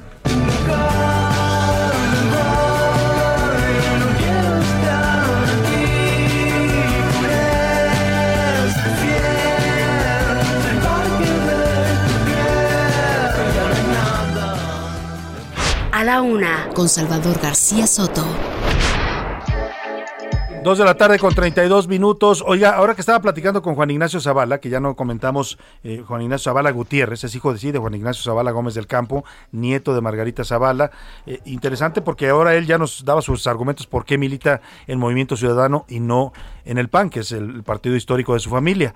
Bueno, ya explicaba, escuchaba usted, ya no, la- no le acomodaba la ideología panista, ya no se sentía representado en algunos temas como libertades, como temas de derechos que está defendiendo Movimiento Ciudadano. eh, eh, eh, y bueno, él dice el que va más por la opción de la socialdemocracia. Pero interesante sin duda la plática. Eh, cuando se viene de una familia tan, tan panista, ¿no? Como el caso de él. Eh, sí, decía Margarita y, Felipe renunciaron al PAN, pero pues ahí andan otra vez de vuelta, ¿no? Margarita es diputada por el Partido Acción Nacional, se está convirtiendo en una figura fuerte dentro de la bancada panista, aunque ya no es militante como tal. Pero bueno, más allá de eso, nos refería algo Gerardo, eh, perdón, Juan Ignacio Zavala Gutiérrez sobre el discurso que dio Porfirio Muñoz Ledo. Le entregaron ayer una, una medalla, una medalla del mérito a la democracia a Muñoz Ledo, eh, una figura histórica de, de- del sistema político mexicano, primero mm, militante y dirigente del PRI nacional, después eh, rompe, es el creador de la ruptura eh, y política más importante en, los, en la década pasada, en el siglo pasado en México, con la corriente crítica junto con Cuauhtémoc Cárdenas, fundan el PRD, primero el Frente Nacional Democrático, el PRD, y luego después se va también con, a Morena con López Obrador, y ahora se ha distanciado un poco porque no lo han tratado bien, la verdad en Morena lo han maltratado a Porfirio Muñoz Ledo, eh, no quiso ser dirigente, no pudo, se quejó de fraude en la elección que ganó Mario Delgado. Y eh, hace un discurso interesante ahí en, la Convención Nacional de Movimiento Ciudadano, donde pues dice que la popularidad del presidente sí es muy impresionante, la popularidad con la que llega el presidente al tercer año, sesenta y tantos por ciento, según la encuesta que usted vea, hay algunos que le daban 58 por ciento, otras 62, 64, las más favorables hasta 68 por ciento, pero dice Muñoz Ledo que todo eso se va a acabar y se va a acabar pronto. Dice que la popularidad del presidente va a colapsar, según lo que pronostica Muñoz Ledo, en dos años. Escuche usted los argumentos de Porfirio Muñoz Ledo, integrante de Morena y ahora un crítico también fuerte de este gobierno. ¿Por qué el ciudadano jefe del Estado nos receta con un socalazo la semana? Que no es un prodigio de popularidad, sino un prodigio de organización. Algo teme y lo lamento. Yo creo que está sintiendo el vacío del abandono del poder, de manera que ya no es prematura. Sabiendo además que el nivel de concentración de poderes que existe en México no es ni heredable ni repetible. Que por fuerza de la política, de la economía, de la sociedad y de las ambiciones, este régimen de concentración de poderes tenderá a desgajarse en los próximos meses. Antes que se de lo que dice Muñoz Ledo, que ahí le pusieron un efecto, ¿eh? no creo que hable así de rápido el, el exdiputado Muñoz Ledo, lo, pusimos para abreviar un poco de tiempo, pero el discurso es interesantísimo. Él dice, en en medida que la economía de los mexicanos, que la salud, todo esto que estamos viendo que está haciendo crisis, porque son crisis, no se puede hablar otra cosa. Usted escuchaba hace un rato la protesta que hay mañana de padres de niños con cáncer y de otras enfermedades que no tienen acceso a sus tratamientos. Bueno, pues dice este régimen se va a desgajar. O sea, toda la fuerza que hoy, eh, eh, por cuestión, lo decía a partir de lo que vimos en el Zócalo, ¿no? Porque es muy engañoso lo que vimos en el Zócalo. Sí, un Zócalo lleno, abarrotado, si quiere usted, ¿no? Las cifras, ah, 250 mil no caben en el Zócalo, ya se han hecho estudios. Spencer Tunick, cuando hizo aquella foto, ¿se acuerda? Por ahí del año 2000 y tantos, que vino a fotografiar este fotógrafo de desnudos en, en nuestro- nuestra ciudad y, y- llenó el Zócalo con gente desnuda y fueron, creo que cerca de 80 mil eh, personas que participaron en su convocatoria y se veía el Zócalo lleno. Bueno, el caso es que más allá del debate de las cifras, sí impactante el zócalo pletórico, lleno, el presidente con su discurso, pero esa es una imagen nada más, ¿eh? Eso no nos habla de fortaleza ni para el gobierno ni para el país. Habla de músculo político, sí. Pero cualquiera que se proponga con una buena organización, si usted tiene capacidad de mover camiones en todos los estados de la República llenos de gente y traerlos al Zócalo, pues lo va a llenar, como lo llenaron, ¿eh? Y ya vimos todas las imágenes de los del acarreo en camiones y los traían de, de comunidades apartadas, mucha gente humilde, sencilla, beneficiaria de los programas sociales, que le dicen, pues tienes que ir. Han aparecido hasta documentos donde al que no fuera, no se le entrega su apoyo. O, por ejemplo, vi una que publicó Marco Levario Turcot en Twitter, una lista de unos tianguistas que a los que no a los que no fueran al meeting de López Obrador, no los iban a dejar vender y se las aplicaron. Este domingo no los dejaron instalarse. Y ahí está palomeado quién sí fue, quién no fue al Zócalo del el primero de diciembre. En fin, ahí está interesante lo, lo que comenta Muñoz Ledo, sobre todo, sobre todo por, lo que dice y por quién lo dice. Es el hombre que le puso la banda al presidente López Obrador, no se le olvide. El hombre que le colocó la banda presidencial el primero de diciembre de 2018 fue Porfirio Muñoz Ledo. Ese mismo dice hoy que la popularidad de López Obrador no es suficiente y que su gobierno se va a desgajar conforme muchos temas y problemas de los mexicanos empiezan a hacer crisis dentro de los próximos dos años. Vamos a otro tema importante, ya le platicaba hace un rato, hay manifestaciones de trabajadoras eh, sexuales, de sexoservidoras, se han estado protestando en las calles de la ciudad. ¿Por qué? ¿Por qué están protestando? Cuéntanos, eh, Israel Lorenzana, te saludo con gusto, muy buenas tardes. Salvador, muchísimas gracias. Un gusto saludarte esta tarde. Efectivamente, llegó un grupo importante de sexoservidoras perdón, a manifestarse al Zócalo Capitalino. Aproximadamente 50 de ellas, quienes pertenecen al colectivo Brigada Callejera. Ellas, por supuesto, pues no les daban acceso al Zócalo Capitalino y prácticamente entraron por la fuerza a través de 20 de noviembre. Las manifestantes piden apoyo del gobierno para que los hoteles de la colonia tabacalera pues laboren con normalidad, ya que fueron cerrados el viernes pasado en un operativo Salvador. Estaban en espera de que ingresara una comisión, de hecho ya está por salir para pues reunirse y, llevar a cabo, por supuesto, pues esta apertura de los hoteles donde ellas trabajan son precisamente de la colonia tabacalera, avenidas como Revolución y por supuesto también en la zona de la colonia Guerrero señalan que este operativo las tomó por sorpresa, cerraron todo y bueno, pues además es, un- es muy importante para estas trabajadoras sexoservidoras del colectivo Brigada Callejera. Es la información que te tengo, Salvador. Muchas gracias, Israel Lorenzana, por tu reporte. Muy buena tarde. Hasta luego. Ahí está Israel Lorenzana en las calles de la ciudad. Oiga, y lo que no dicen las sexoservidoras en esta protesta es que en esos hoteles que le cerraron, varios de ellos fueron eh, motivo de un operativo de las autoridades porque había casos de trata de personas. Se encontraron hasta menores de edad, ¿eh? adolescentes, niñas que eran explotadas sexualmente en estos lugares. Por eso fue el cierre de varios de los de los eh, hoteles. Yo estoy de acuerdo que a las que pues sean mayores de edad y decidan ejercer esta, este este oficio, pues les permitan, ¿no? Siempre y cuando lo hagan dentro del marco normativo, las leyes pues de la ciudad que regulan esta, esta actividad, pero el caso de trata y, y de explotación de menores esos son delitos y delitos graves que sí te tienen que combatir y que ahí sí apoyamos con toda la autoridad para que no permita la explotación sexual de niñas que lamentablemente sí ocurre en esta ciudad. Y vamos a escuchar parte de lo que gritaban hoy las sexoservidoras, las trabajadoras sexuales en esta protesta ahí en el Zócalo de la Ciudad de México. La mayoría de las veces que hay redadas en contra de trata, nunca está en la cárcel un tratante, nunca está en la cárcel una madrota. Siempre mágicamente desaparecen. Pero la gente que termina en la cárcel es la gente de limpieza, la gente de la Gente ama de llaves, la gente que hace los cuartos, o sea, la gente que está trabajando dignamente en los con lo que decían, importantísimo, ¿eh? Estaban hablando de estos operativos que le contaba, que ocurrieron el fin de semana en varios hoteles. Estaban diciendo, y tienen toda la razón, ahí sí les doy totalmente la razón a las trabajadoras sexuales, eh, hacen los operativos y nada más agarran a los más fregados, ¿no? A los trabajadores del hotel, a una empleada de, limpieza, a un recepcionista, pero los, los proxenetas, los tratantes de blancas, pues ellas decían los padrotes, nunca aparecen.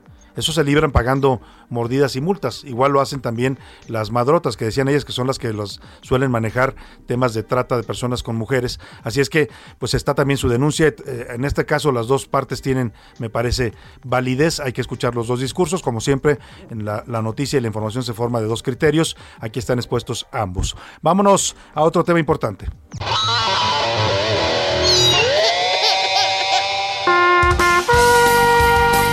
Oscar Motas. No pudieron los Pumas. Me sorprende que la América sigue llorando. Ya, ya, ya pasó Oye, la los americanistas semana. ¿no? andaban los americanistas con, el- con, el, con la herida todavía abierta y, Y de aquí hasta mayo. los Pumas. Y de aquí hasta mayo del 2022 se los voy a recordar, sin lugar a duda. sí. Eh, ¿Qué pasó el- el- a- ayer? Los Pumas son tan grandes, Salvador García Soto, y un gran día para ganar, que el día de ayer, en el mismo partido, ganaron, empataron la serie y perdieron, porque los terminan eliminando en el Todo mismo el partido. mismo partido. Todo en- no, y además terminan expulsando a un jugador de Pumas, a Dinero, una jugada que me parece no era expulsión, una tremenda chilena, pero al final de cuentas tenía el jugador atrás, no lo había visto. Cuando previamente había recibido un codazo como de la lucha libre, también el propio Dinero, y ahí no marcan penal. No creo yo que haya sido penal este de Dinero, pero sí se llevó un guamazote. Entonces, fue un partido, la verdad, los primeros 70 minutos, sin ser espectacular, verdaderamente, pero Atlas dominó, tuvo la pelota, algunas otras llegadas, Pumas verdaderamente se acabó el, el gas, eh, terminó jugando como los últimos meses.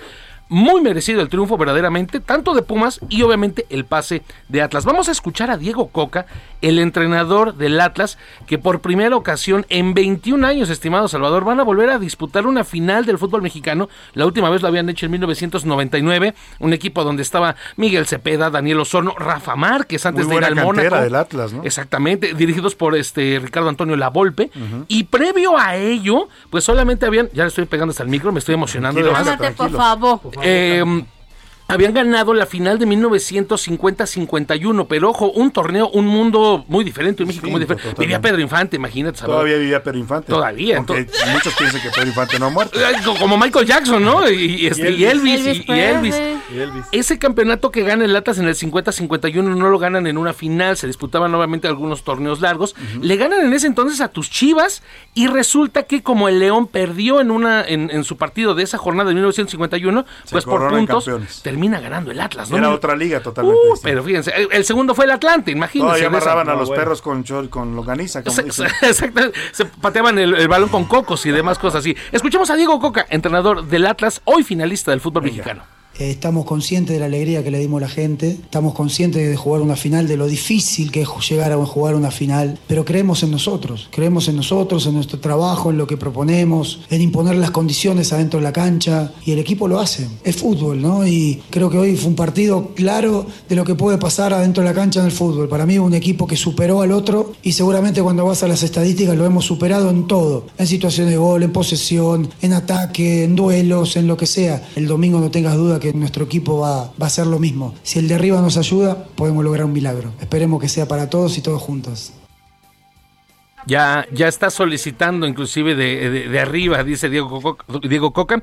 Los partidos serán el día jueves en la noche y la gran final en el Estadio Jalisco el día domingo. Así que importante lo que pueda conseguir Atlas. El León va por su noveno título, el Atlas apenas por el segundo. Entonces me parece una final justa, una final que puede ser abierta y muy, muy merecida. Tengo que pasar rápidamente al automovilismo, estimado Salvador Gracias Soto, dos temas importantes. Número uno, pues un eh, tema en Saudi Arabia, la primera ocasión que se termina corriendo el Gran Premio de Saudi Arabia, donde básicamente todo el mundo andaba, parecía, mi estimado este, Salvador García Soto, el Gran Premio de Saudi Arabia en un nuevo circuito, como si fuera viaducto en la incorporación de insurgentes, un circuito verdaderamente muy angosto, que tuvo inclusive tres accidentes, uno de ellos lamentablemente le tocó a nuestro Sergio Checo Pérez, lo termina golpeando Charles Leclerc eh, por atrás, se termina retirando, al final gana Lewis Hamilton y Max Verstappen termina en segundo lugar, van a llegar empatados al último carrera allá en Abu Dhabi, y por último, pues Noel León termina ganando la NASCAR Challenge, por supuesto Noel León de Alessandros Racing, que por supuesto lo, lo sigue Heraldo de México, patrocina eh, Grupo Andrade y en una gran carrera que termina dando allá en el auditorio, en el autódromo, perdón, ¿cuál auditorio? En el autódromo de Puebla, termina siendo campeón de la NASCAR Challenge Noel León y bueno, hacen el doblete porque un año antes Alessandro Racing, lo habíamos platicado aquí con Rubén Robelo, había ganado la NASCAR Peak y ahora gana la NASCAR Challenge. Muy bien, querido Oscar Mota, pues ahí está la opinión de Oscar Mota en estos temas.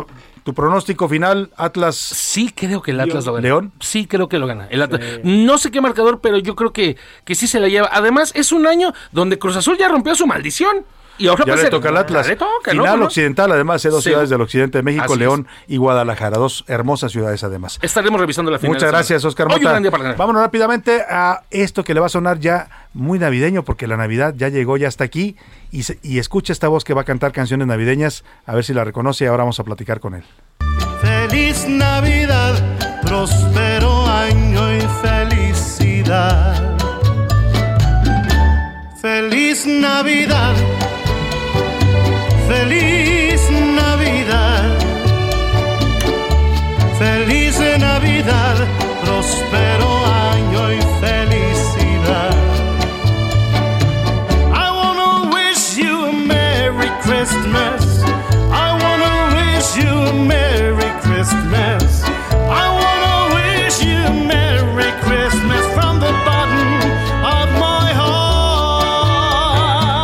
buena versión, qué buen ritmo, Priscila cosa. Reyes. ¿A quién estamos escuchando? ¿Sabes a quién estamos escuchando? Ah, ya lo queremos en este programa, ya le vamos a decir nuestro es amigo, amigo de este programa. Rodrigo de la cadena. Acabamos, fíjate, a mí me encanta porque escuchamos bolero, luego acabamos de escuchar las cumbias y ahora estamos Es que escuchando Rodrigo un no para, de Rodrigo tiene una, una energía impresionante, No, ¿no? Está sacando constantemente producciones, propuestas musicales interesantes. Pero bien hecha, Salvador, porque luego hay gente que dice, hechas. ahí voy a, voy a sacar y está Este que escucha ¿eh? usted se llama Navidad con Rodrigo de la Cadena. Trae los clásicos navideños, además unas interpretaciones maravillosas en la voz de Rodrigo de la Cadena. Y nos da mucho gusto saludarte siempre. Siempre eres bienvenido en este espacio, querido Rodrigo. Hola, Rodrigo.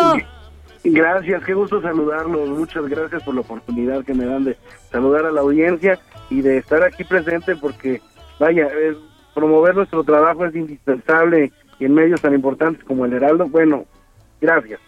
No, gracias a ti por tomarnos la llamada. apenas estábamos disfrutando tu, tu, tu disco cumbianchero, que está, quedó maravilloso, y ahora ya traes pro- propuesta navideña. Cuéntanos cómo se te ocurrió hacer este disco de canciones navideñas, que además hiciste una espléndida selección. Hace dos meses empecé con la idea y dije, no puedo quedarme, siempre lo quise hacer. Y como tengo yo una fórmula muy muy buena con un con un amigo mío que es este productor, que es Abraham Barrera, que es el que hace todos los arreglos de mis discos, pues nos pusimos a las pilas y salió el disco y nos pu- en- en- vaya, en dos semanas ya teníamos los arreglos y todo fue rapidísimo. Todo rápido. Pero ya como ya tenemos una mecánica de trabajo, Sí. ya lo hicimos fácil. Y de mucha calidad, ¿eh? La verdad, los arreglos y las interpretaciones tuyas, bueno, no sé. Están muy buenos. Oye, Rodrigo, a mí me sorprendías en el de cumbias que rapeabas por ahí, en una de las canciones, y aquí me sorprendes porque, a ver, no nada más es, les voy a presumir que canto hermoso y que canto hermoso las canciones de Navidad, pero les voy a presumir Ay, que canto en alemán, que En canto inglés. en latín, que canto en inglés. ¿Qué hubo ahí? ¡Qué bárbaro! Eh, mira, el niño del tambor, vamos a poner tantito. Eh, eh, la versión Si en quieres, alemán está vamos a maravillosa. poner que es, la- es tantito. el, el idioma original en el que fue grabada, gra- cantada, ¿no? Así es, igual que Noche de Paz. Claro, vamos a escuchar un poco de El Niño del Tambor en alemán con la voz de Rodrigo de la Cadena. So to honor him, pa-rum-pum-pum-pum, when we come. Esa partecita está en inglés. Pa-rum-pum-pum-pum. ¡Qué bárbaro! Kommt alle Kirchwind, pa-rum-pum-pum-pum. Zum neuen Königskind, pa-rum-pum-pum-pum.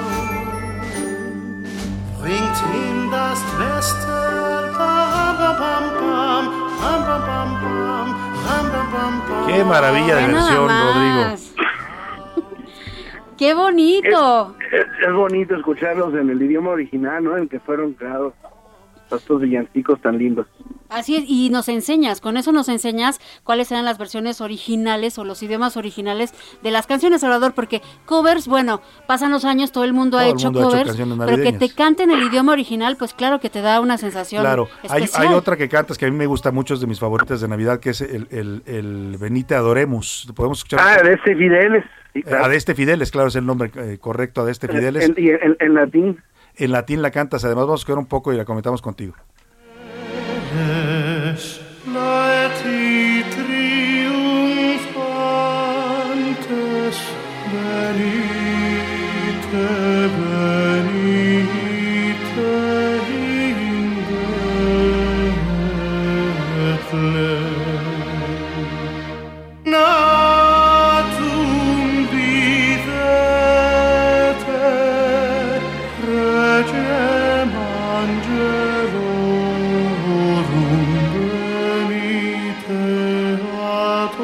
Bellas versiones, eh, querido Rodrigo. Yo te quiero preguntar, ¿cómo hiciste la selección? Estas canciones, por ejemplo, ¿las escuchabas tú de niño en tus celebraciones de Navidad? Claro, y son, son las que más me gustan. Eh, y, y mira, pues, obviamente es muy bonito, por ejemplo, la versión de, de Blanca Navidad que grabaron las hermanas Águila, que fueron las primeras en hacerla en, en español. Pero nada como White Christmas con Ah, Bing Crosby, ¿no? Sí. Ahora la escuchamos también en inglés, póngala esa de White Christmas. Esa- esa- esa la- y además el arreglo es el original de Bing Crosby. Muy bonita te quedó esa. eh, o sea, traes una selección impresionante de canciones de distintos países, de distintos orígenes navideñas. Pero ahorita eh, te voy a preguntar, primero que escuchamos la, la canción en inglés y ahora te, te hago una pregunta también sobre otras canciones que también aparecen.